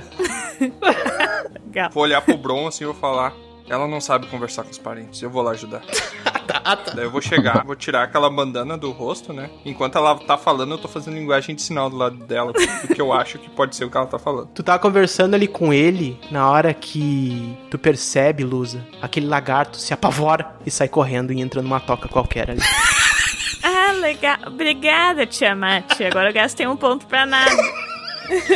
Eu ia saber que o pessoal daqui era mal educado. É só a Lusa É que tem normal. familiaridade com animais. Tipo, os animais têm medo de, de pessoas que não sejam a Lusa. Tu sabe que é normal as pessoas te verem e saírem correndo, já tá É. acostumado. Para pra pensar do ponto de vista do lagartinho. Se tu vesse um dragão de uns 10 metros de altura, tu não ia sair correndo? Olha, eu vou ficar meio triste, assim, olhar pro horizonte, assim. Sentir a solidão do- de ser o único meio dragão ali. Eu vou olhar pro Tiamat com uma cara de cu e, tipo, sair de perto deles. Ainda assim, apesar de não ter conseguido informações tão importantes, tu soube que uma carroça avançou mais lá adiante na direção que vocês estão indo, então sim, deve ter algum humano, porque humanos dirigem carroças, não é? Bom, gente, ele falou que passou uma carroça por aqui, pra aquele lado lá que a gente já tava indo, ou seja, podemos seguir. Então a gente segue. É, Vamos lá então. basicamente, estamos na mesma. Vocês avançam por milhas e milhas aquele solo seco, até que vocês conseguem perceber aquele bosque com leve verdejante se aproximando, e vocês estão cada vez mais próximos dessa região e adentram finalmente num lugar com sombras. Um bosque de pinheiros e outras árvores desse tipo, desse porte, ornam todo um vasto chão verdejante que formam uma- quase como uma espécie de oásis em meio àquele deserto. É um lugar revigorante. Eu e a maçã, a gente vai se jogar na grama, assim, ficar jogado. Eu vou me jogar na água mesmo, porque muito pelo calor. Não acharam água ainda, apesar de ter É. árvores ali, mas não tem água. Mas tu pode pegar o- a água que o Tiamat trouxe e se jogar nela. Prefiro me manter fora dos pergaminhos do Tiamat. É verdade. Sábio. Eu falo, maçã, a chaga. Bom, enquanto vocês vão se refrescando um pouco ali naquela sombra, tentando procurar sinal de alguma carroça ou algum humano que passasse por ali, quem sabe alguma pista de troar mesmo, né? A Lusa se comunica com a maçã, que não é uma fruta, mas é a sua companheira canina. É um, um raposo é canino, né? Gente, Isso, raposa é canino. Do É. gênero canis. raposa. E sai à procura de água. Vocês andam por ali e logo conseguem descobrir que mais adiante passava um rio que a maçã descobriu que cruzava na região. É um córrego pequeno, estreito, mas ainda assim é uma água que corre vindo de uma região mais montanhosa a leste. E assim vocês percebem que esse rio passa por onde vocês estão passando, pelo solo que vocês caminham. Vocês andam, andam por essa sombra enquanto vocês estão ali no rio se refrescando, enchendo cantis de novo. Ou o Cavartur, que tá dentro da água, pelo que ele falou que ia aí. Eu também vou tirar a armadura e pular na água. Tá louco. Eu vou tirar o sapato e pôr os pés na água. O córrego tem mais ou menos uns 30 centímetros de altura, mas é suficiente pra molhar pelo menos alguma parte do corpo. Eu pulo com a roupa mesmo. Com a roupa mesmo, só tem uma tanga, mano. Que roupa. É isso aí, é isso aí. Vou exigir um teste de percepção de todos vocês, que é um teste, na verdade, com dois dados, que é um teste mental. Olha aí, agora ferro. Enquanto vocês estão ali distraídos com a água, ainda assim alguns de vocês estão atentos à região. Lusa, tu tem a impressão de ter escutado um murmurinho, alguma pessoa talvez gritando, conversando alto, algum som estranho meio abafado, vindo de algum lugar próximo. Tu não sabe da onde, mas tu ouviu alguma coisa. Tá. Aldabonero e Bron, vocês que estão ali na volta do rio se refrescando, ouvem um som que vocês conseguem ouvir muito mais distinguível. Uma voz diz: Me entrega! Eu sei que você tem, seu velho desgraçado! Não, eu não tenho nada. Eu não E tenho. vocês ouvem um som de agressão, assim, conversando alguma coisa, alguém pedindo alguma coisa pra um velho, alguma coisa do tipo, vocês ouvem isso. E tu ouve a palavra ouro em meio a essas palavras. Eu vou cutucar o Bron e vou dizer pra gente ir. Aí eu vou pegar meu arco e vou em direção às pessoas. Lá. Vamos, vamos. Acho que ele tem alguma coisa lá que possa nos interessar. Enquanto vocês estão ali conversando, Tiamat tá se refrescando, ali pega aquela água, enche o cantil, dá uma molhada nas guampas, no rabo, na cauda, no caso, né? Ele tá tão distraído, tão distraído, e tem uma coisa num canto que tu percebe ali na água, e tu coloca a mão sem querer, e tu sente uma dor muito forte tocando a tua mão, uma coisa que tu não sabe o que, que é. Tu tira aquela mão da água e tem uma espécie de um arranhão em cima da tua mão, e alguma coisa sai na água nadando, rastejando, alguma coisa assim Tem bicho na em direção água, ao sentido contrário do rio. Meu Deus. Eu Sai vou tirar correndo os pés da fora água, que eu tava só Eu tô tipo com a cabeça mergulhada dentro da água, então eu não tô ouvindo nada, tá ligado? Tu tomou um ponto de dano, ô Tiamat. Daqui a pouco eu desmaio. Eu coloco a cabeça pra fora d'água e pergunto, tem o quê? Vocês percebem o Bron e o, e o Dabonero se afastando ali do rio. Eu quero fazer uma coisa, outra. Diga. Quando o Tiamat gritou, se chamou a atenção do pessoal, eu quero, tipo, contornar. Porque, se- tipo assim, eles estão numa direção, essas pessoas que a gente ouviu. Aí eles ouviram o barulho do, do Tiamat, eles vão, tipo, direcionar a atenção deles pra um lado e eu quero contornar, entendeu? Pra pegar eles de lado. Boa, entendi. No sentido que tu conseguiria sanduichar, no caso, Flanquear, né? isso, flanquear eles, isso. Eu tô com a bandana no rosto de novo. Tá só eu com a bandana ou mais alguém colocou? Só tu. Eu Eu no caminho usei a bandana pra secar o suor, assim, mas, mas eu não coloquei no rosto. Tá só eu, então. Eu tava, mas aí quando tu estragou a minha comunicação lá, eu arranquei e joguei no chão. não, no chão não, porque ia poluir, eu guardei.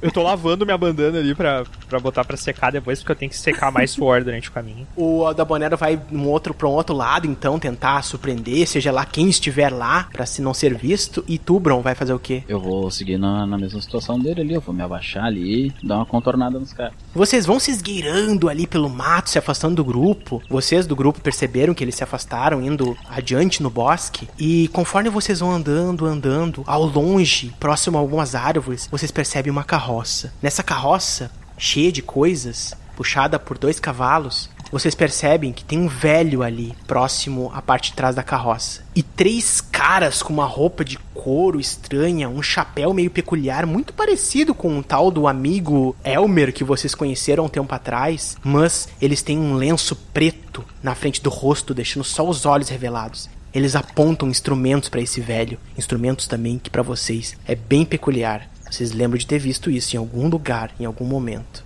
Eles parecem agressivos e o velho levanta as mãos indefeso. Tu vê, né?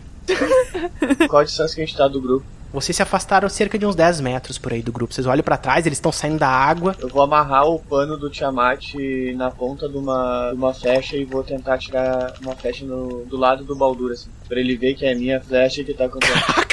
Caraca, tá fazendo uma flecha em direção ao Baldur. Beleza. sim, sim, do, do Ó, lado dele.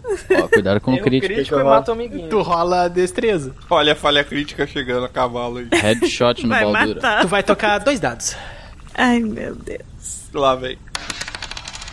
Tu tá ali, Baldur, na água, ali esfregando aquela tua bandana, e daqui a pouco tu percebe que uma flecha crava do teu lado, com uma bandana enrolada. Ah, eu vou juntar meu escudo, juntar meu machado e vou fazer um sinal assim pro pessoal, Ok. tipo, me acompanha. E vou indo na direção de onde veio a flecha com Beleza. cautela. Eu tenho que pôr meu sapato. Sem armadura, peladão. A gente tá seguindo o Baldur, o Baldur pelado aí. Se vocês estão seguindo, eu não sei. Eu fiz sinal pra vocês seguirem. Eu tô O indo. Baldur com uma cerola inteira já. Pelado ou de roupa de baixo? Não, mas tu tá, tu tá de cueca ou tu tá totalmente nu? Eu tô nu, eu não queria morar minha cueca na- no rio. Meu Deus, cara. Fica cada vez pior. Sabe o início do jogo do Conan? Por que, que o Baldur sempre acaba pelado? Gente, você sabe, né? Tem água, eu fico pelado, cara. É, é isso aí, aceita. Ah, tá. Mas ela é uma dríade. Ela é uma dríade, eu sou um humano, não tem problema. Uma dríade, Ela é cara. druid, cara. Druid é contra roupas, entendeu? Druid não anda pelado, não. Ela é uma dríade, não, ela é uma druida, não é? Não, ela é uma dríade druida, não é? Ela é uma dríade, não? Uma druida é dríade. Não, ela é uma elfa druida. Eu sou meio elfa druida. Acho que ela fosse uma dríade. Com certeza. Se ela fosse dríade, ela teria quatro patas.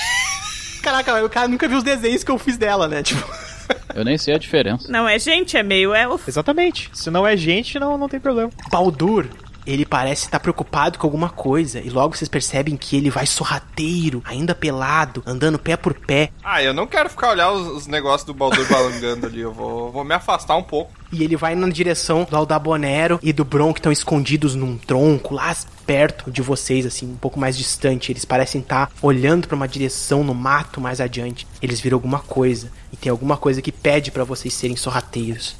Eu vou ficar lá perto do rio porque eu tomei muito dano na queda e eu não posso passar muito perigo. Beleza. Eu vou ir, só que eu não vou ir junto com o Baldur. Eu vou ir mais atrás e tentando contornar. Se o Baldur tá fazendo uma linha reta, eu vou tentando contornar. O Troat ia falar na carta pra gente tentar se tapar, porque não tinha as vestimentas e tal. Mas eu acho que com isso ele não queria dizer que era pro pessoal ir pelado. Então eu vou ir um pouquinho mais longe dele. Tá bom. Eu vou falar, maçã, fica. Porque ela tá muito interessada em seguir o Baldur bem de perto. Bom, vocês todos, com exceção do Cavarto, conseguem visualizar agora o que o Bron e o Aldabonero estão vendo.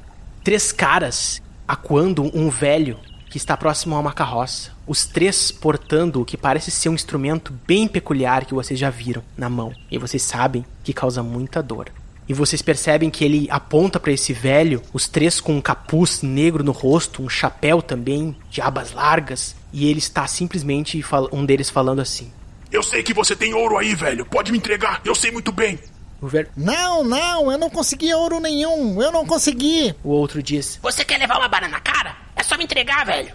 O outro diz: O chefe deve estar aqui próximo. Vamos rápido, pegue o ouro. Eles estão de costa pra gente? De longe vocês percebem eles estão de lado. A carroça está estacionada assim, você percebe que estão de lado. Muito bem, Lusa, o que tu vai fazer perante essa situação?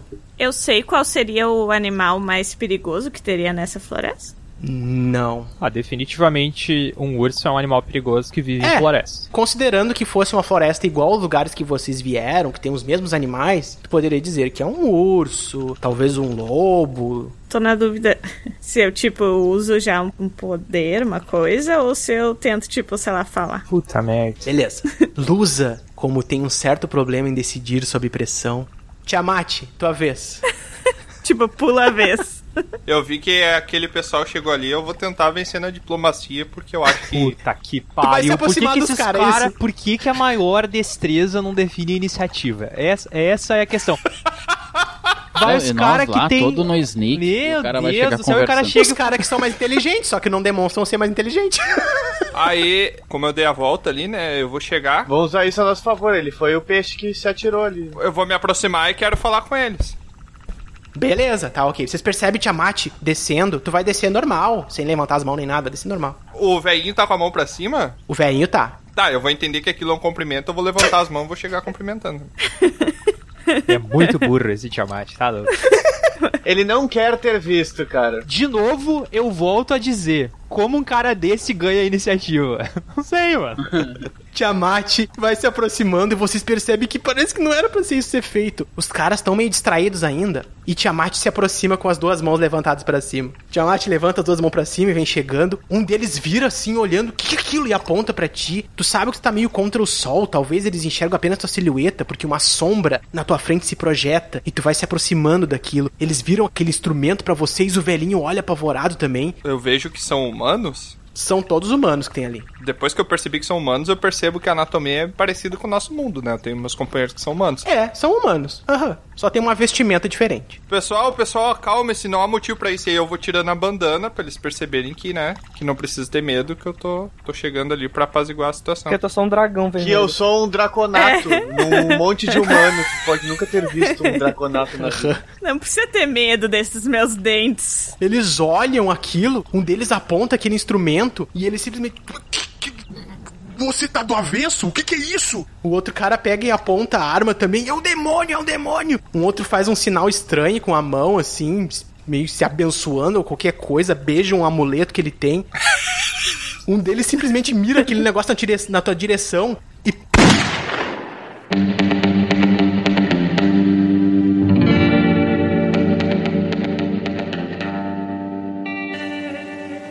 percebe que ele dispara, sai uma espécie de uma fumaça daquilo e tu vê que alguma coisa atinge do teu lado no solo e passa e tira um pedaço da casca de uma árvore bem do teu lado assim. Não se mexe, não se mexe, não se aproxima. Eles estão apavorados, tremendo a mão assim olhando pra ti.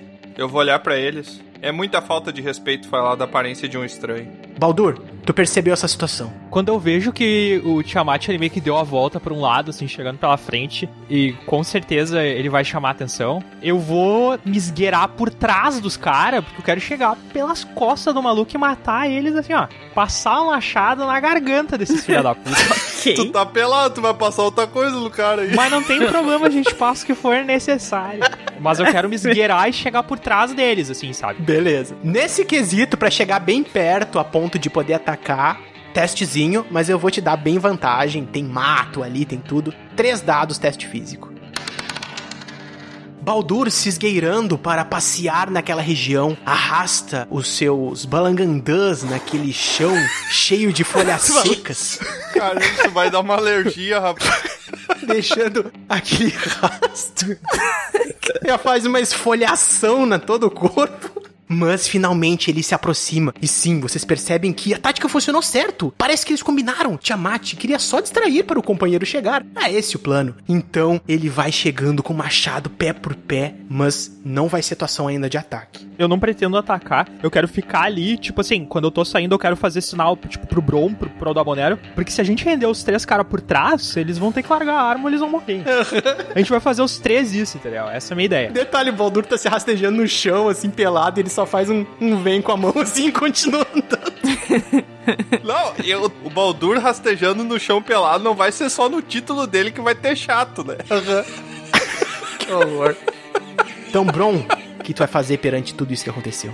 Tá, eu tô no sneak ali, agachadinho, indo por trás dos caras. Eu tô perto de algum deles ou tô muito longe ainda? Tu não chegou a avançar, né? Tu tava junto com o Aldabonero, vocês foram perto deles, né? Numa direção contrária, vocês estão meio que do lado, assim, um pouco mais adiante. Se vocês forem, vocês ficam atrás dele, assim como o Baldur fez, né? Mas vocês não estão atrás deles. É, eu vi o cara lá dar um tiro no, no Tiamat lá e eu vou tentar ir o mais perto possível dele sem que ele me veja, por, por trás, ali pelo lado, né? Atrás das árvores, pé por pé, atrás de uma árvore, ou outra pra chegar perto da carroça, é isso? Exatamente, Beleza. ficando pra pegar ele de surpresa. Ok, ainda assim, vou te dar vantagem, é um teste físico, tu tem três dados. Estão bem distraídos com aquele draconato.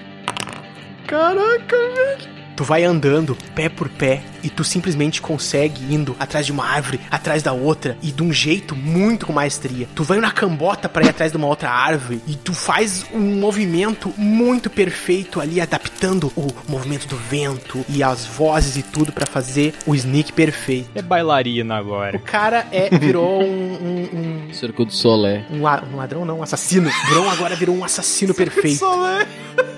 Tu chega do outro lado da carroça, ali próximos cavalos, e tu tá a mais ou menos ali um pouco mais de um metro, dois metros talvez do cara, atrás dele, e eles estão mirando a arma à frente de vocês, né? São de costa pra ti e pro Baldur. Vocês dois estão ali perto. Tu consegue sentir o cheiro das nádegas do Baldur. Só pra esclarecer, tá limpa, eu tomei banho no rio. Alda Bonero, tua vez. Eu vou spotar minha posição com o arco preparado, apontando pro, pros caras, e vou dizer assim: vocês não deveriam ser tão mal educados quando tem dois guerreiros prontos pra atacar vocês pelas costas. Caraca, boa. Nesse sentido, vamos supor que tu tá usando uma ameaça, uma intimidação. Eu vou exigir um teste. Então tu vai tocar aí dois dados.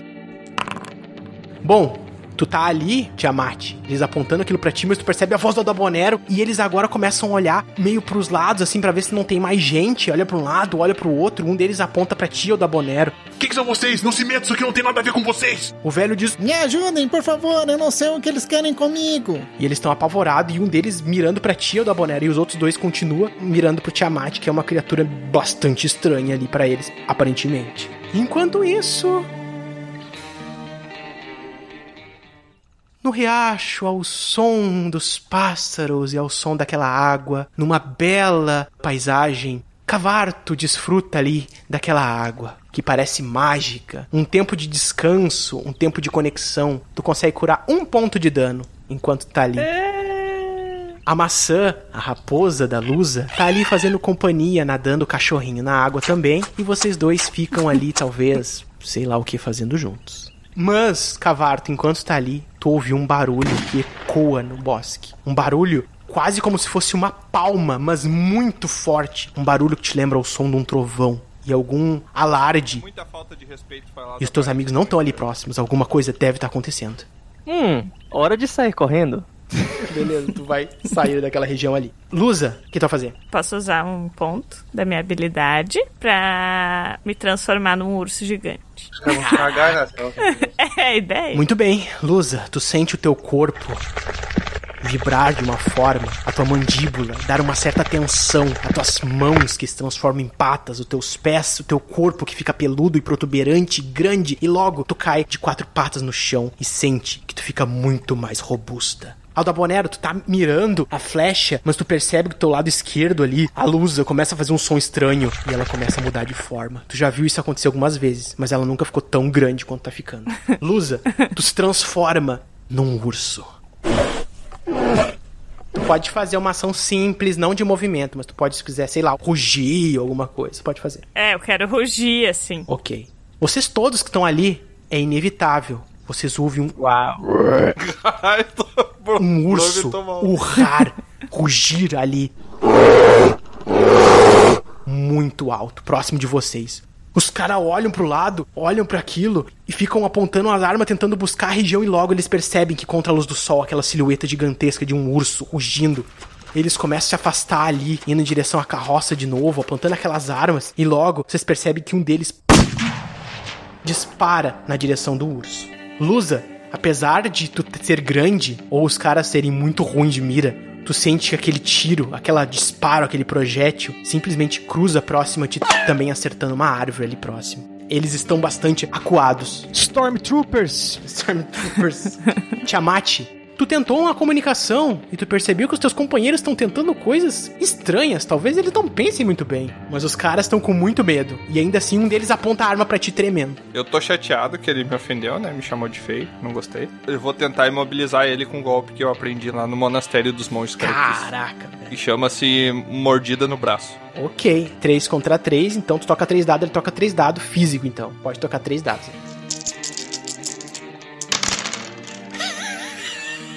Sucesso. Tiamat, tu corre na direção deles. E na hora que tu tá indo, ele só dá um- uma virada pro lado, quase como se fosse um- desviando de um, de um ataque, de uma estocada que tu dá. Tu vai correndo bem louco com os braços abertos, assim, pra tentar morder ou sei lá o que fazer. E ele se desvia de ti. E tu cruza por ele. Era isso que eu queria fazer desde o começo.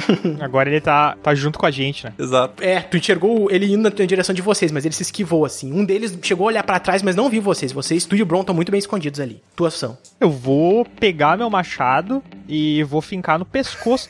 Tentar separar a cabeça do resto. Oportunidade pra ti. Eu vou deixar tu tocar três dados e o inimigo ele toca só um dado.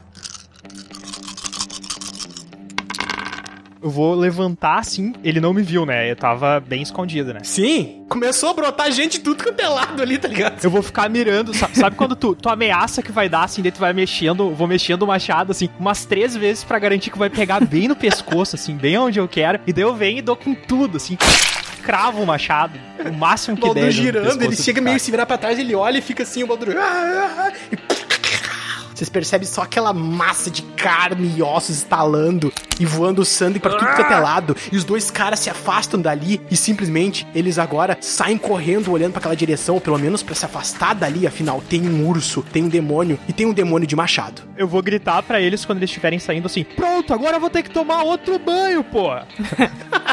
Aldabonero, o cara que tava mirando pra ti não tá mais mirando, ele tá olhando pra aquela situação. Pô, já que teve ataque, eu vou dar uma flechada na testa do cara. Ok, cru, pode tocar três dados. Bom, todo mundo tá distraído. O cara que tava mirando pra ti não tá mais prestando atenção. Tu dispara aquela tua flecha. Bom, não foi exatamente aonde tu mirou, Adabonero, mas num lugar tão bom quanto. Tu dispara aquela flecha e ela atravessa o pescoço dele. Ele começa a fazer um barulho engasgando com o próprio sangue e aquilo que vai saindo do, do pescoço dele. Ele cai de joelhos no chão, aquilo que ele tem na mão cai no chão. E o outro cara que tá ali começa a mirar pra vocês sem saber qual reação ter. Todos eles realmente foram surpreendidos. Bron, tu tá ali, sobrou só um cara. O que tu vai fazer? Então eu pego a lechuga e vou dar um ataque no cidadão. Muito bem, tu tá ainda ali escondido, tu pode dar um ataque de oportunidade dele. Eu vou deixar tu tocar três dados contra um dado só. Bron sai de trás do seu esconderijo ali na carroça. O cavalo meio que se assusta também quando ele levanta a marreta dele. Ele vai na direção do último mascarado que tava em pé e dá uma marretada com tudo em direção a ele. Descreve teu golpe, Bron. Puxo o martelo assim, ele fica nas minhas costas, né? Boto as duas mãos nas costas e puxo ele, ele vem de cima para baixo, descendo na vertical em direção à face do indivíduo. Vocês todos surpreendem aqueles três caras. O último cai no chão ali, também agonizando em dor e virando apenas uma um pedaço de massa de carne na ponta do, do martelo do Bron, que arremessou um golpe certeiro nele. Mas o homem, que ainda tava meio agonizando, com aquela coisa no pescoço, ele ainda assim levanta uma pistola dispara. Ele tava agonizando de dor ali, de joelhos no chão, e tu conseguia afiar a face agonizante dele. Baldur, tu sente alguma coisa semelhante ao que tu nunca sentiu na vida. Talvez uma flechada que tu levou não teve tanta dor quanto. Tu sente algo atravessando o teu corpo. Uma dor dilatante no teu peito, como se atravessasse tuas costelas. É agonizante. É uma dor muito forte. E começa a vir ter sangue do teu peito. E Cinco morreu o de nosso dano. amigo. Caramba, mano. Ah, a Troá tá querendo matar os guri, né, cara? Baldur, também de joelhos, cai no chão e vocês percebem uma cena que vocês nunca viram antes. Em uma batalha, Baldur parece fraquejar. Ele cai de joelhos. Ele não conseguiu proteger ninguém, tampouco se proteger.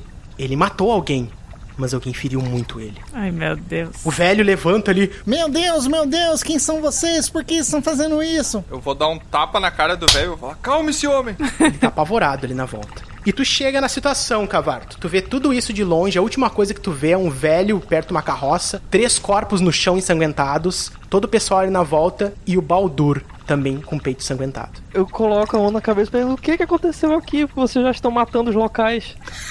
Eles mereceram. Pô, se você tivesse aqui com a gente, você saberia. Tem um urso gigantesco ali perto também. Quer dizer, quer dizer, se você tivesse aqui com a gente, você saberia, seu merda. Eu vou em direção ao Baldur e aí eu vou, tipo, sentar ali no peito dele, onde foi o tiro, porque tem que. Pata, se tu sentar nele, ele morre. Tu tá ali no chão e chega aquele urso gigantão peludo e ele tá ali fazendo uma pressão no teu ferimento. Depois que eu acalmar o velho ali, eu vou ir no, no Baldur, né? Porque eu me sinto responsável por manter o grupo inteiro, já que fui eu que comecei a reunir essa gurizada aí. E aí eu vou olhar pro Baldur, eu quero olhar pro ferimento. Quero ver se eu tenho alguma ideia de como melhorar a situação do meu companheiro ali. Ele tá ferido, ele é a única pessoa que consegue realmente curar com efetividade. Fora ele, É, eu vou me curar, só tô esperando. a Lusa, ela tem curas com ervas também, que ela sabe amenizar um pouco, talvez tancar ferimentos ou coisa do tipo. Mas curar mesmo, quem consegue com mais eficiência é ele. Eu vejo todo mundo chegando perto do indivíduo caído no chão e eu lembro que na batalha do barco, o Elmer, ele curou um ferimento parecido com aquele usando as armas dele. Eu vou dar outro tiro no Baldur. aqui, ó. Antes, assim, ó, eu vou voltar pra minha forma normal. E vou falar. O Bron é o mais forte, né? Sim. Bron, faz pressão. Sim. Caraca, mas não é pra explodir a costela dele. Eu vou pedir pra galera que tá na minha volta pra eles me darem espaço. Quero fazer uma ação também. Pode fazer. Eu vejo que tá saindo sangue de um buraco no peito do Baldur, é isso? Sim. Tá, e tem um buraco nas costas, como se o que arremessaram nele atravessou ele ou tá lá dentro. Não tem nas costas. Ai. Eu vou olhar pra eles assim. Tem alguma coisa dentro do Baldur. Espero que não seja um ovo de alguma coisa. Caraca, velho. Vou pegar um pergaminho meu, vou rasgar ele. Tem uma adaga. Vou falar Baldur. Fala!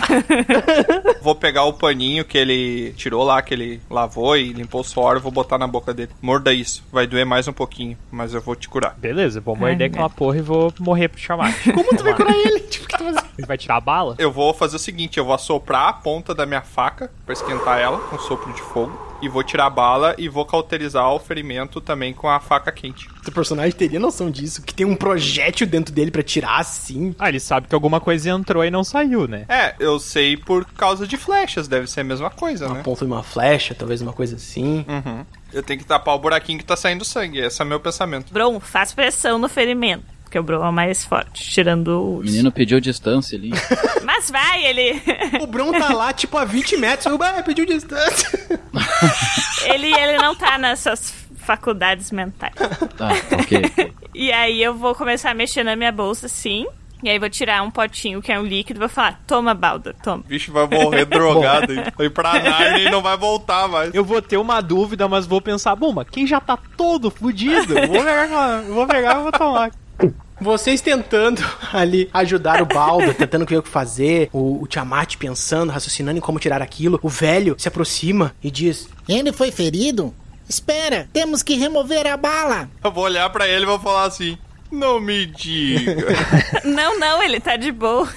Tu já fez isso, ô velho? É, vai doer. Ele aponta pro Aldaboner, tá ali perto. Ô, do chapéu, pega o aguardente que tem dentro da minha carroça.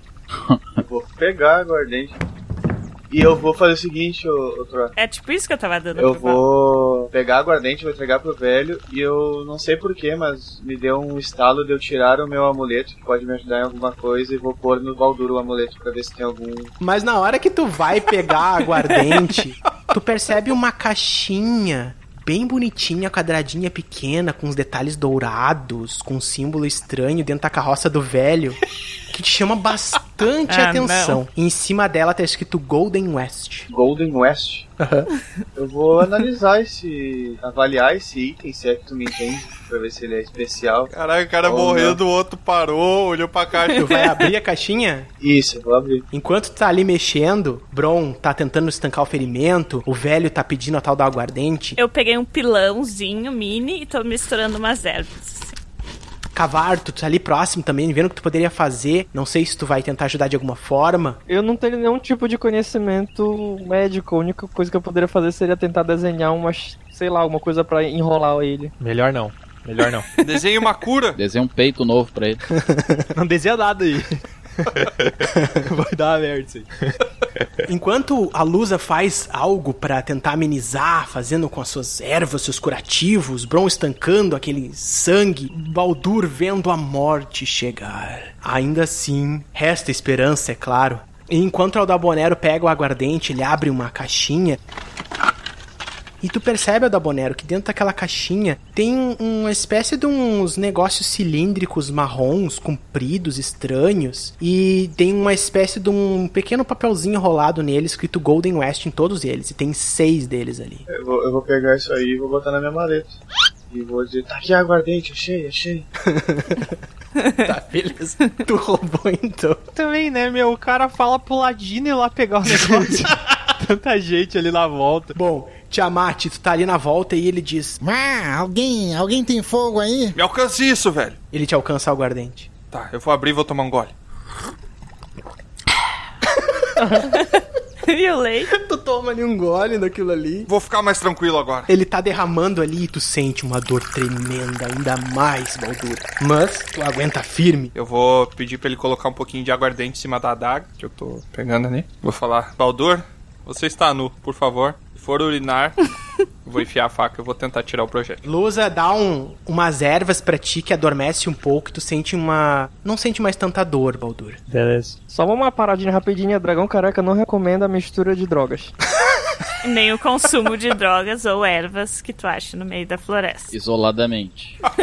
Bron, a tua mão tá toda ensanguentada ali pressionando, e mas ainda assim tu forçando pro teu amigo se recuperar. E nisso, pode tocar os dados, ô Tiamat. Ah, cara, se eu tirar a falha crítica, eu vou matar o Baldur, é isso mesmo?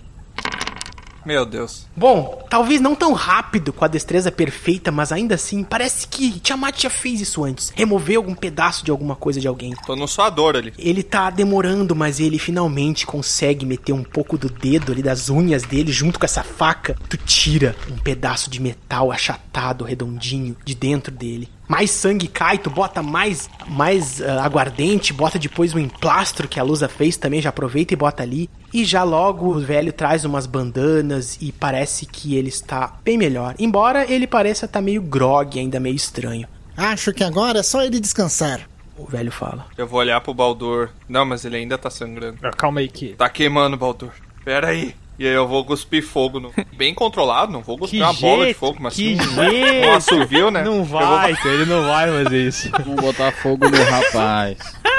Eu vou cuspir fogo no ferimento. Eu vou olhar pra ele e vou fazer um sopro, mas eu vou fazer assim. Eu vou fazer tipo um maçarico com a boca, vou soprar ali o ferimento pra fechar e cauterizar ele. Cara, tu vai gastar um ponto pra fazer a tua habilidade disso, mas sim, Tiamat já fez isso com fogueiras, deve ser meio parecido, já soprou graveto, e ele chega bem perto do peito do. do Baldur, faz um biquinho e começa. a- E de repente vocês percebem que uma fagulha de fogo toca ali e logo vocês percebem chamuscando no peito. Sente, apesar de tu não estar sentindo dor, tu sente mais uma dor, Baldur. Mas cauteriza e o sangue para de escorrer. Finalmente vocês, apesar do Baldur estar ainda muito mal, precisando de uma cura mesmo, ele perdeu sangue, tomou dano, ele não tá sangrando mais, ele consegue com a ajuda de alguém talvez se levantar e sair dali se quiser, mas todos vocês estão ali próximos à carroça, tem os três corpos daqueles caras que você não sabe quem é, e o sujeito tá ali. Quem são vocês, forasteiros? Nunca vi gente mais estranha nesse mundo. Eu também não, mas. Você por acaso viu um cara de saia por aqui? Com cabelo? Que canta mal. Toca violão. Tá. O velho, apesar de ter falado isso, vocês conseguem notar perfeitamente que ele, diferente dos outros caras, não se assusta tanto como os outros caras. Ele olha pro Tiamat até com certa naturalidade, embora ele ache ele feio. Caralho, que sacanagem. Normal. Um cara de saia? Eu não vi nada disso, não. E pra onde o senhor está indo? Eu estou indo para a cidade, é claro. Sol que arde. Sol que arde. Vocês também estão indo? Sim, vamos Sim, todos. sim. É, então por favor, quer dizer, a minha carroça é pequena, mas de repente todo mundo cabe. Cabe, cabe sim. Ô, Aldabonero, Diga. junta esses, essas varinhas mágicas dos caras aí que pode ser útil. Boa! Eu vou pegar, eu vou pegar ali. ó. Quando ele falou da bolero e já tava com elas guardadas. né? O Dabonero vai catando ali então aqueles instrumentos e vocês vão se familiarizando com tudo. E ver se não tem mais nada nos bolsos do cara, um, né, uma munição de varinha mágica, um negócio assim, Umas bolinhas. um ouro. Na hora que tu fala isso, Não tem ouro, eu já disse que eu não tenho ouro. Eles, rapaz, mas tu é gagá mesmo. Subam e fiquem quietos e vamos para a cidade de uma vez. ele senta na carroça e vocês já se preparam ali, pegando o que podia aproveitar dos caras. Eles não tinham um tostão, pelo menos vocês não acharam. Mas sim, tinha aqueles aparatos e tinha algumas daqueles negócios que entraram no peito do Baldur. Vocês finalmente conseguem subir na carroça, se ajeitando ali, conseguem trazer as coisas que deixaram perto do rio pra conseguir estar com todo o equipamento de vocês ali, inclusive a maçã que veio junto com o cavarto. E finalmente vocês entram na carroça, todos meio apertado, perto daquelas parafernália que eles carregam lá atrás na carroça. Algumas frutas também vocês notam que tem ali atrás, de uns sacos de alguma coisa, de alimento, grãos, parece. E ele finalmente dá sequência à sua jornada, seguindo e saindo do bosque rumo à tal cidade de Sol que arde. E... Ah, eu queria agradecer aqui, eu esqueci de dizer, mas muito obrigado. Acho que sozinho eu não ia dar conta daqueles caras, não. Acha? Com certeza De não. nada, meu senhor. O que, que eles queriam de ti exatamente? Ouro, eu não tenho ouro. Durante o caminho eu vou fazendo umas preces. Saindo daquela região coberta por árvores, daquele bosque, vocês se afastam daquele lugar da cena de massacre, diria assim, e que um amigo de vocês se colocou em risco. Mas vocês vão andando em cima da carroça, aquele movimento que a carroça faz, um chão pedregoso, vocês todos ali atrás no bagageiro, Eu vou na frente com o velho.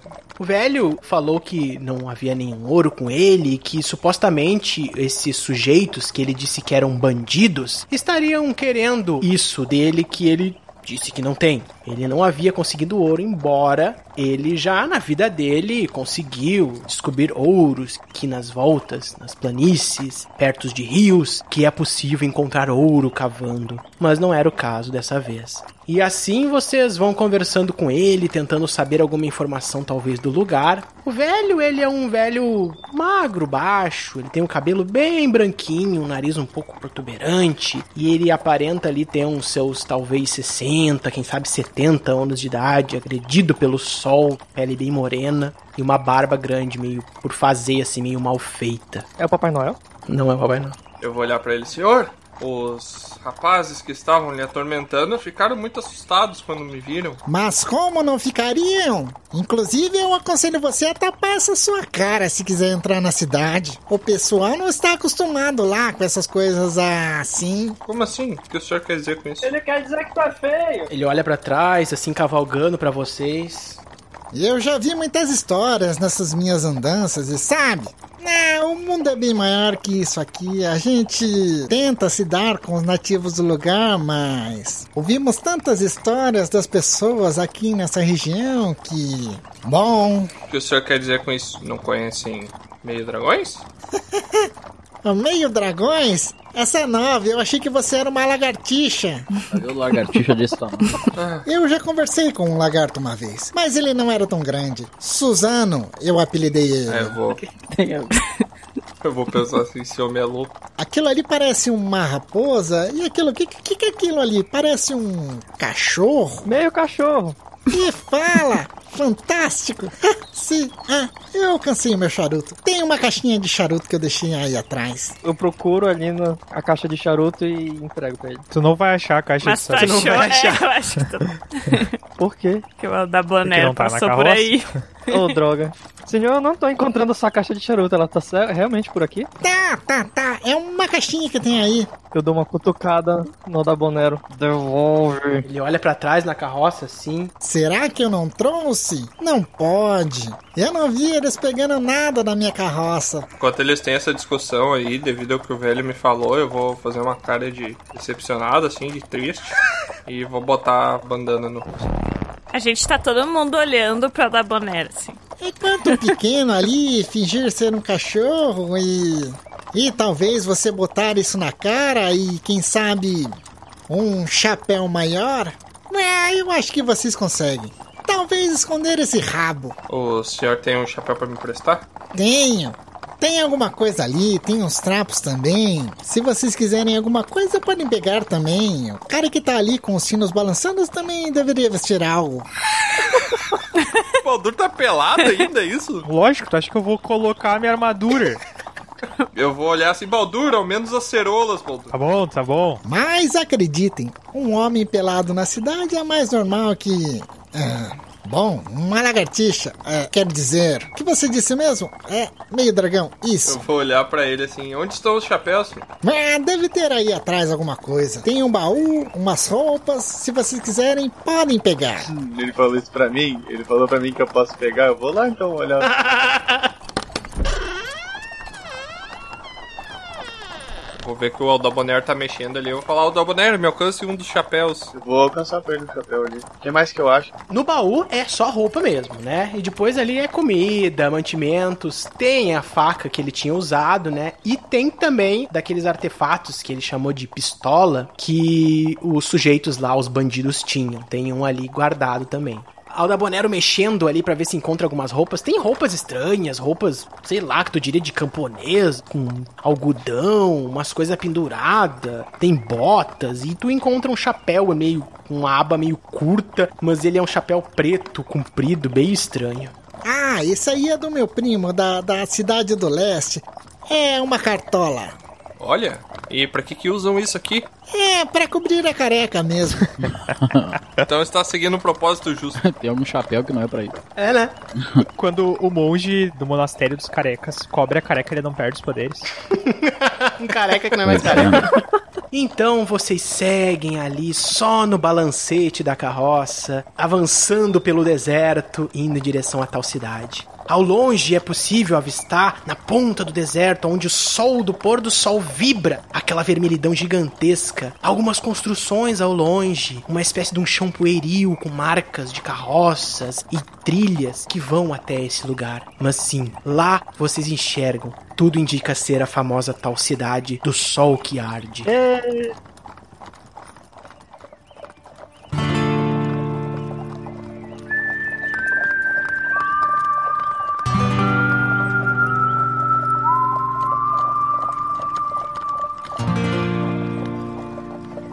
Logo vocês vão chegando nas redondezas. Ele fala: Pronto, estamos chegando. Vou dar uma passadela aqui na cidade. Talvez durma aqui hoje, mas. Vocês chegarão ao destino. Só digo pra tomarem cuidado nessa cidade, porque o pessoal daqui. É, eles não gostam de gente muito diferente, não. Ah, a gente já notou já. O Baldur, principalmente. Vocês vão adentrando cada vez mais dentro. Obviamente, muitas pessoas que estão ali acabam olhando para a carroça, mas nada a princípio chama tanta atenção. É como se um viajante estivesse chegando. Mas conforme vocês avançam, chegando a uma rua principal, é muito diferente das cidades que vocês estão acostumadas a ver nos povoados que vocês já foram. É um chão batido, vocês percebem aquele solo ressequido, varandas e varandas e mais casas que ornam as laterais de vocês da estrada, mostram diferentes estabelecimentos, algumas pessoas escoradas em paredes, outras trabalhando, outras cruzando com todos aqueles chapéus estranhos pra lá e pra cá, mulheres de vestidos com uma espécie de capuz, cães, crianças brincando. Um momento de entardecer numa cidade bem diferente do que vocês estão habituados. Mas há um ritmo ali naquela cidadezinha. E finalmente vocês chegam num estábulo, um lugar que tem cavalos. Ele deixa vocês ali. Bom, muito obrigado, senhor. Lhe agradeço muito pela carona. Espero que o senhor tenha mais sorte nas suas caminhadas aí. E outros bandidos não lhe persigam como aqueles. Senhor, qual o seu nome? Ma, eu me chamo West. Todos me chamam de Velho West. Cara, pela resposta rápida que ele falou, ele já tinha planejado isso. Com certeza. Tava só esperando essa Será? pergunta. Ninguém perguntou o nome dele o tempo inteiro, né? A gente andou não sei quanto tempo de carroça. Ela perguntou de vocês também? Eu sabia o nome dele. Tava chamando ele de velho. É como as pessoas chamam ele aqui. É verdade. Oi, Dens. O senhor também, eu vou dar um tapa na bunda do cavalo da carroça. Eu vou falar, ele não gostou. O Tiamat simplesmente desce da carroça. Muito obrigado. Te dá um tapa o cavalo sendo muito disparado e o cara sai com a carroça. Vocês percebem só aquele risco de poeira assim do cara. Ó, a Lusa falou, ele não gostou. Eu vou olhar pra Lusa e falar. Pois é, eu também não.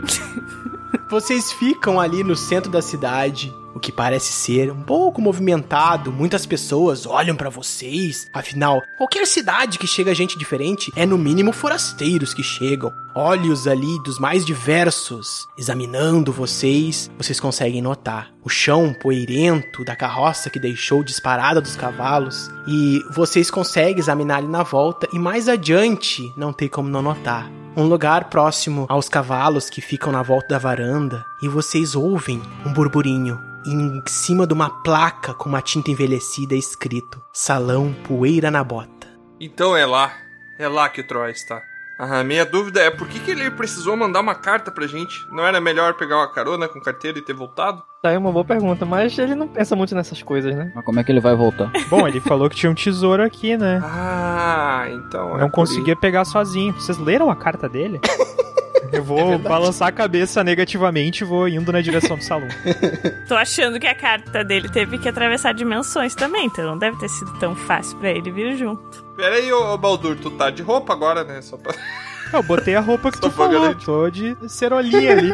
É, como é que vocês estão vestidos? É legal. Como é que vocês vão entrar nesse salão vestido como? Quem tá com a roupa normal do corpo? Como é que vocês estão? Eu peguei lá naquele monte de roupa que tinha, eu peguei uma jaqueta de couro. Uma calça ali de pano ali, um troço meio. esquisito. Beleza, um cowboy mesmo. Peguei um troço meio diferente, assim, que eu botei no olho. Não sei o que, que era aquilo ali, nunca tinha visto. Aí tu percebe que é um troço que tu coloca que tu não enxerga muito bem com ele. É, mas é que é legal, assim, muita, muito sol, assim, nessa terra, então ficou legal. Beleza, beleza.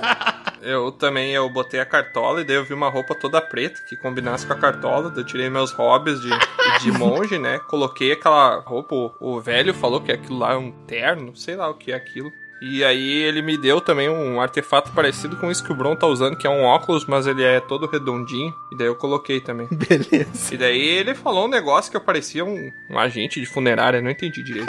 É verdade. Eu botei um poncho. Boa. Quando eu vi que elas estavam, tinha umas mulheres com saia, assim, que a gente foi chegando na carroça. Eu peguei uma, um pedaço de couro que tinha, assim, e me enrolei na cintura. Como absolutamente nenhuma das roupas coube em mim, eu só peguei uns tecidos e me cobri. eu me enrolei em tecidos, tá só aparecendo meus olhos. Beleza. É um anãozinho. um- uma múmia, Deus, a gente cara. tem uma múmia. Um beduíno. Um beduíno. Bom, Se ninguém durante a viagem me jogou alguma roupa e falou pra eu vestir, eu eu realmente só tô de cerola. cerola. Beleza. E a tua armadura tu pegou e ela tá num saco? Como é que tá? Tá, tá na mochila, assim, tipo, carregando ela na mochila. Os pedaços assim, tipo aquela pla- plaquetas de metal na- nas costas, assim, beleza. O. A da Bonera. Acho que eu vou manter com o pessoal ali. não sei. Pode estar com a tua roupa também, não é obrigado. Eu só tô tendo um espaço aqui se vocês quiserem. Cara, eu tô de cerola, velho. Pode estar com a tua roupa. É, vai, vai ter que ser isso. Eu peguei também, sabe aqueles cintos de por arma? Um Eu coldre, peguei, né, aham. sem arma, né? É, e botei assim, mas tipo cruzado no peito, assim, não botei na cintura. Tá bom. Mas tá vazio, aí eu botei, sei lá, umas coisas ali, umas, umas flores, Uns vidros de. uns Meu negócios. Deus, cara. A luz é tipo a versão feminina do lampião, tá ligado? É que pensa, a gente não sabe usar essas roupas. Eu peguei o poncho, não sabia direito o que que era, só botei ali. Eu vou olhar pro Baldur, eu vou ver que todo mundo que tá entrando naquele lugar tá de, com a roupa. Eu falei, ô Baldur, Opa. talvez seja melhor colocar isso. Eu vou cansar pra ele uma calça de, de pano mesmo, um sapatinho, um escarpão e uma camisa de abotoar. Baldur, apesar de ele ter falado isso, tu percebeu que na frente de uma casa lá tem um velho só de cerola também se embalando numa cadeira com uma- um negócio na mão. Eu vou pegar e vou apontar naquela direção e falar, cara, eu tô vestido como o povo local, e vocês que são os diferentes. Não tem ninguém de cartola, ninguém com vidro na cara, só vocês, cara. Aí eu vou olhar pro Baldur, vou olhar pro velho e vou falar, é verdade, vou jogar, vou jogar as roupas na bolsa. Isso tá todo mundo tirar a roupa. Bom, Todo mundo cerou. olha os estranhos olhando pra vocês, mas ainda assim, vocês não são abordados por ninguém. Vocês avançam para dentro do salão.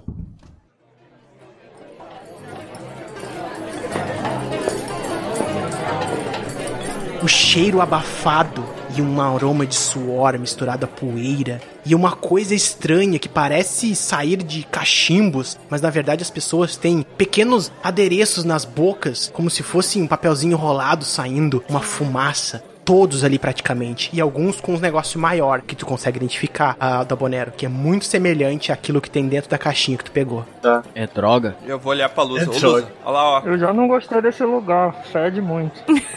Vou olhar a luz, olha lá, ó. É. É parecido com as coisas que tu faz, não é? Chama fumar. O lugar se assemelha a uma taverna. Logo que vocês adentram, cruzando uma porta que se abre. E praticamente ela não tem fechadura nem nada, ela simplesmente se abre como se fosse dois gomos assim pra vocês passar no meio. Logo ela se fecha em seguida, fazendo um barulho de dobradura. E muitas pessoas olham pra vocês, mas continuam fazendo seus afazeres, jogando carteados, fumando aquilo, aquela coisa estranha e bebendo, jogando conversa fora. Ali na frente, numa copa, vocês conseguem perceber, aliás, não tem como deixar de perceber, uma bela mulher com os cabelos meio amarrados assim pro lado, um corpete com um decote vocês percebem ela simplesmente limpando aquele salão, olha pra vocês, mas abaixa a cabeça de novo e segue fazendo seus afazeres. Eu vou reto nela, porque se é uma mulher bonita, o Troá deve estar por perto. Eu vou pro balcão, vou pro balcão. Eu balcão vou também. numa mesa. No balcão. Foi a Lusa sozinha pra mesmo.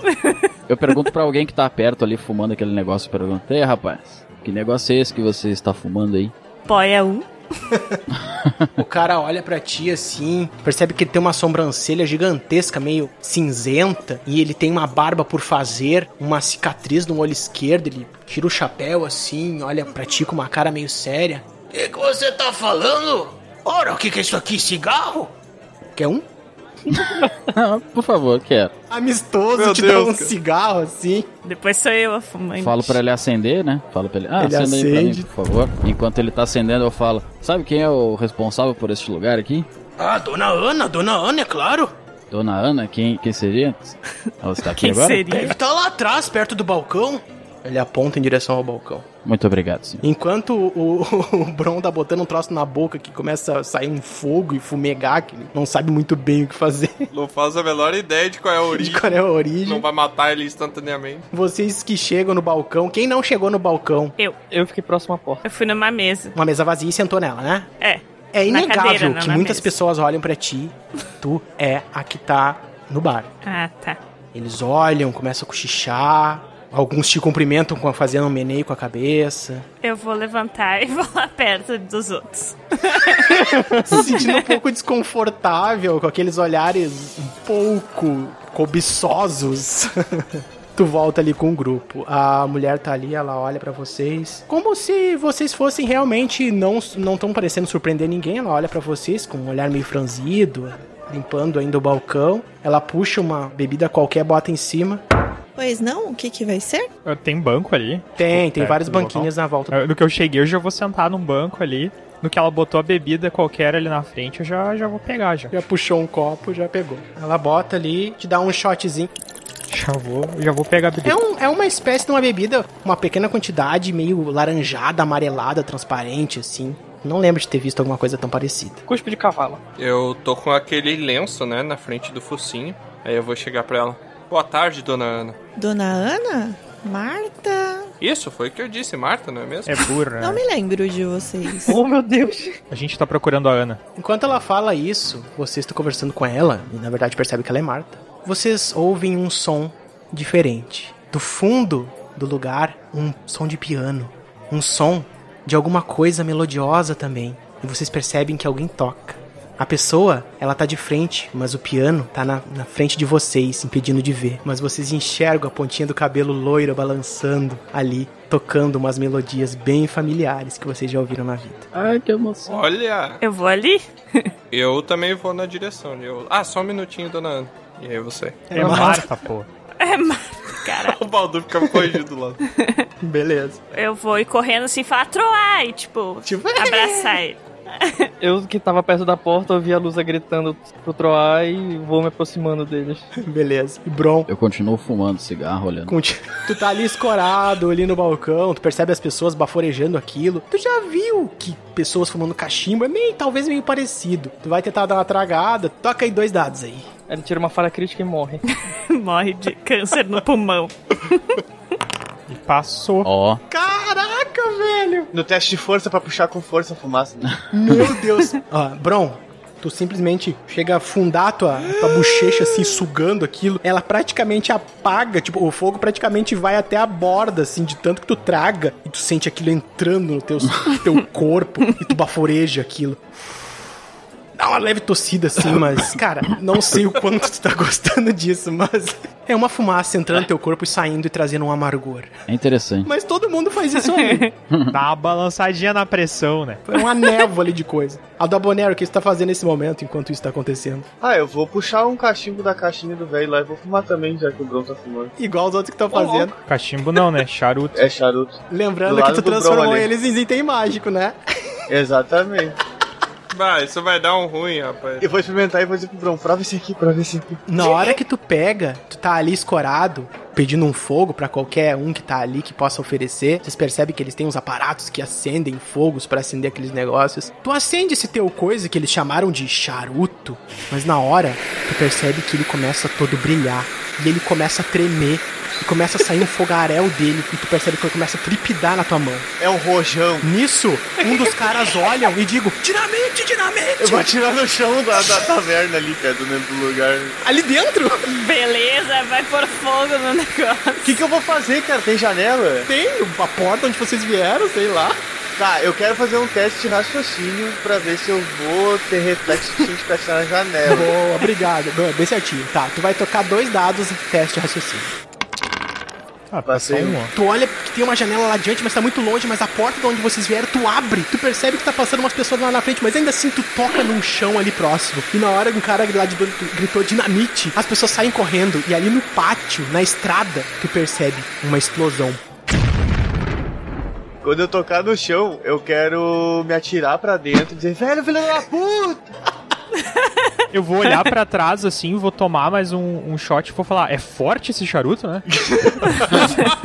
Cara, as pessoas se apavoraram. Uns se levantam, olham pra fora. De onde surgiu o seu dinamite? Um outro aponta, foi o cara do chapéu, o cara do chapéu. E aí as pessoas estão apavoradas ali, mas logo lá fora as pessoas viram aquela explosão, começam a voltar como se nada tivesse acontecido. Apenas tem um rombo no chão, assim, com aquela explosão tudo preteado. A questão que não quer calar aqui. Quantas dinamites ainda restam na minha caixinha? Cinco, eram seis, Cinco. tem cinco dinamites. Beleza, beleza. É bom saber. Lembrando que tu não tem certeza que era. tipo, provavelmente era charuto normal, tu que transformou em dinamite.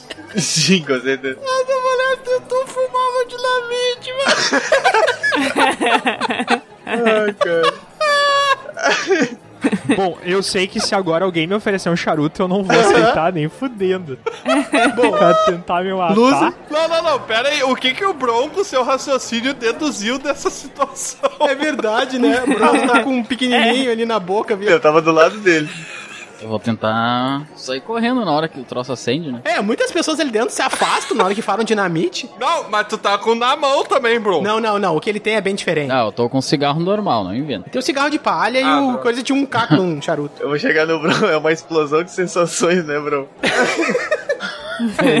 Logo na boca. Que pariu. Nisso cara. a Marta fala: Ah, esse pessoal que vem das minas e esquece as dinamites.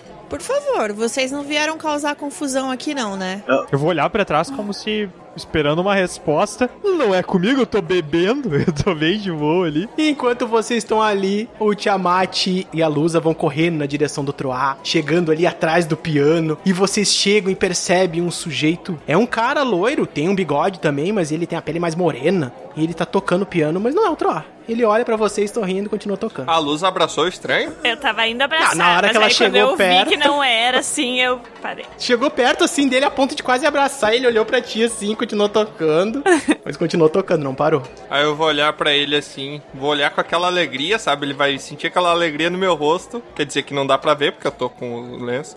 Ah! eu vou me virar, vou voltar pro balcão. Ah, Cavarto, tu tava ali atrás e percebeu o pessoal na frente do Troá. Eles não conversaram nada com ele. No- Tu chega perto, percebe que não é o Troá. Tampouco tem o cheiro do Troá.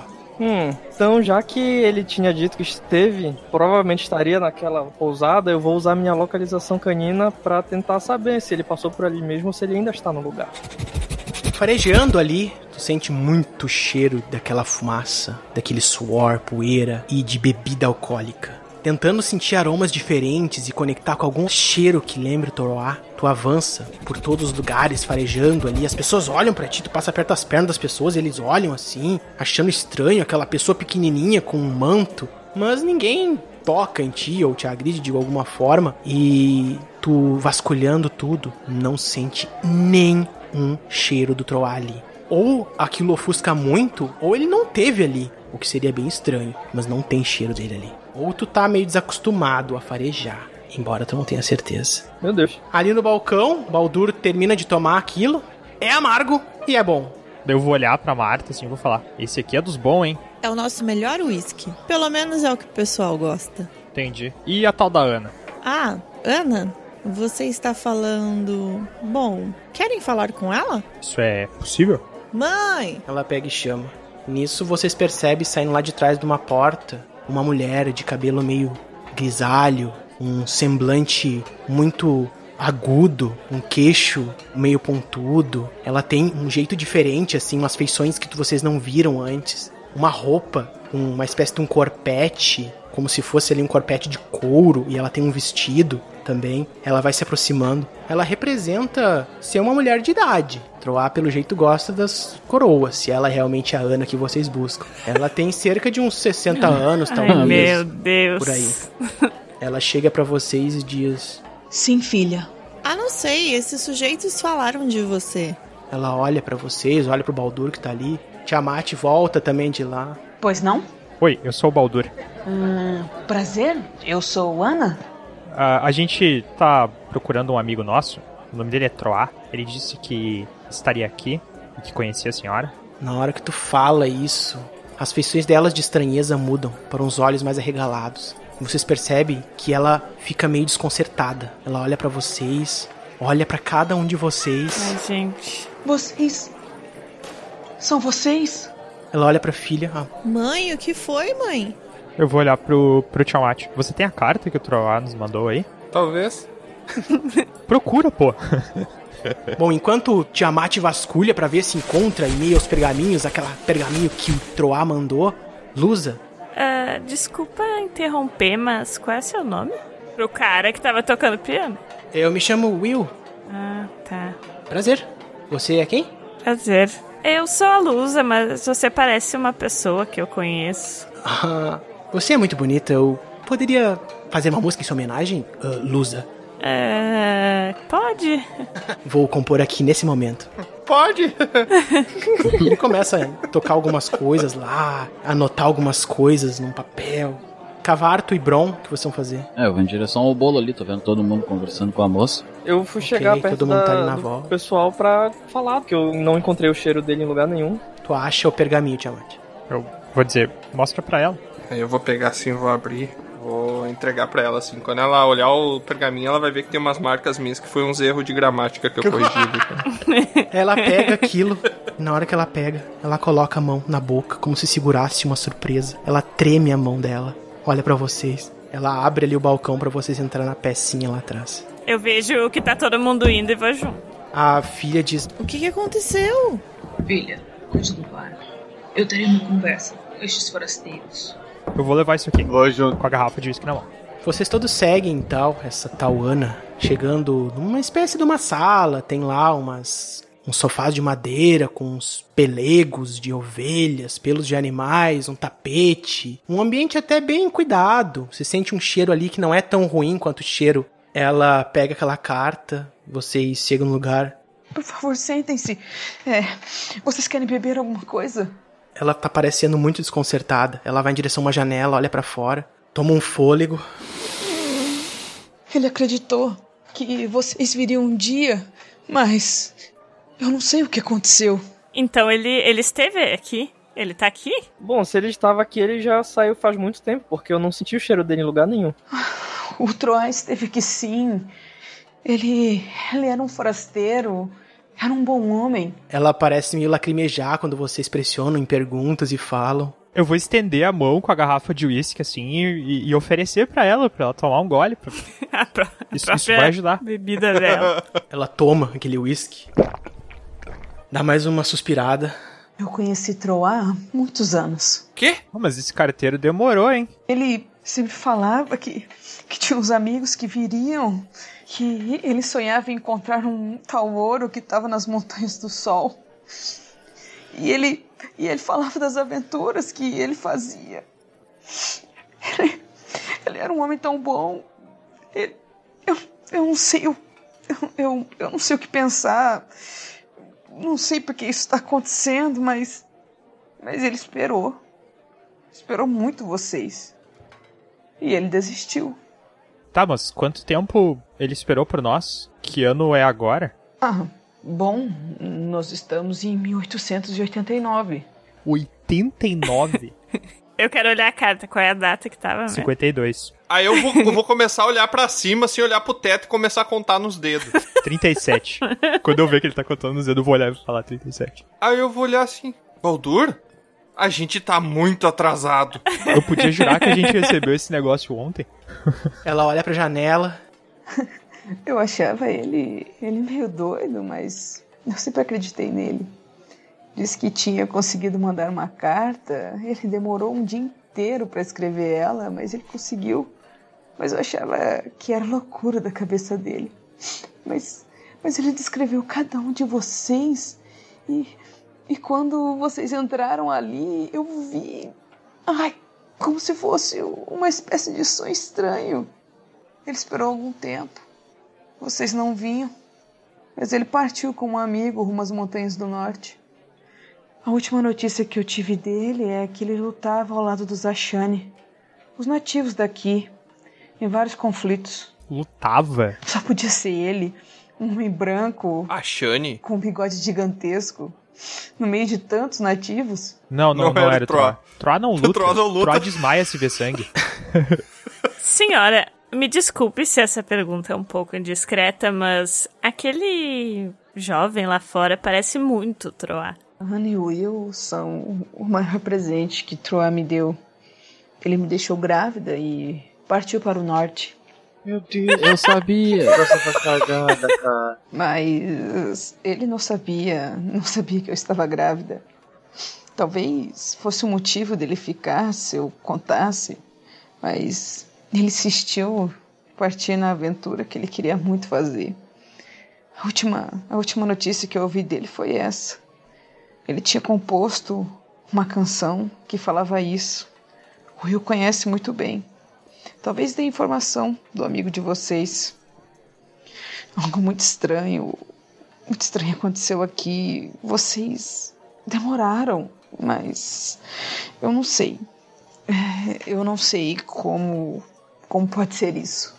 Faz quanto tempo que ele partiu? 30 anos, né? Não, daqui, mano. Eu- quando ele chegou aqui, ele ficou mais ou menos um mês e Cara bom. depois partiu. Menos um mês já pipocou.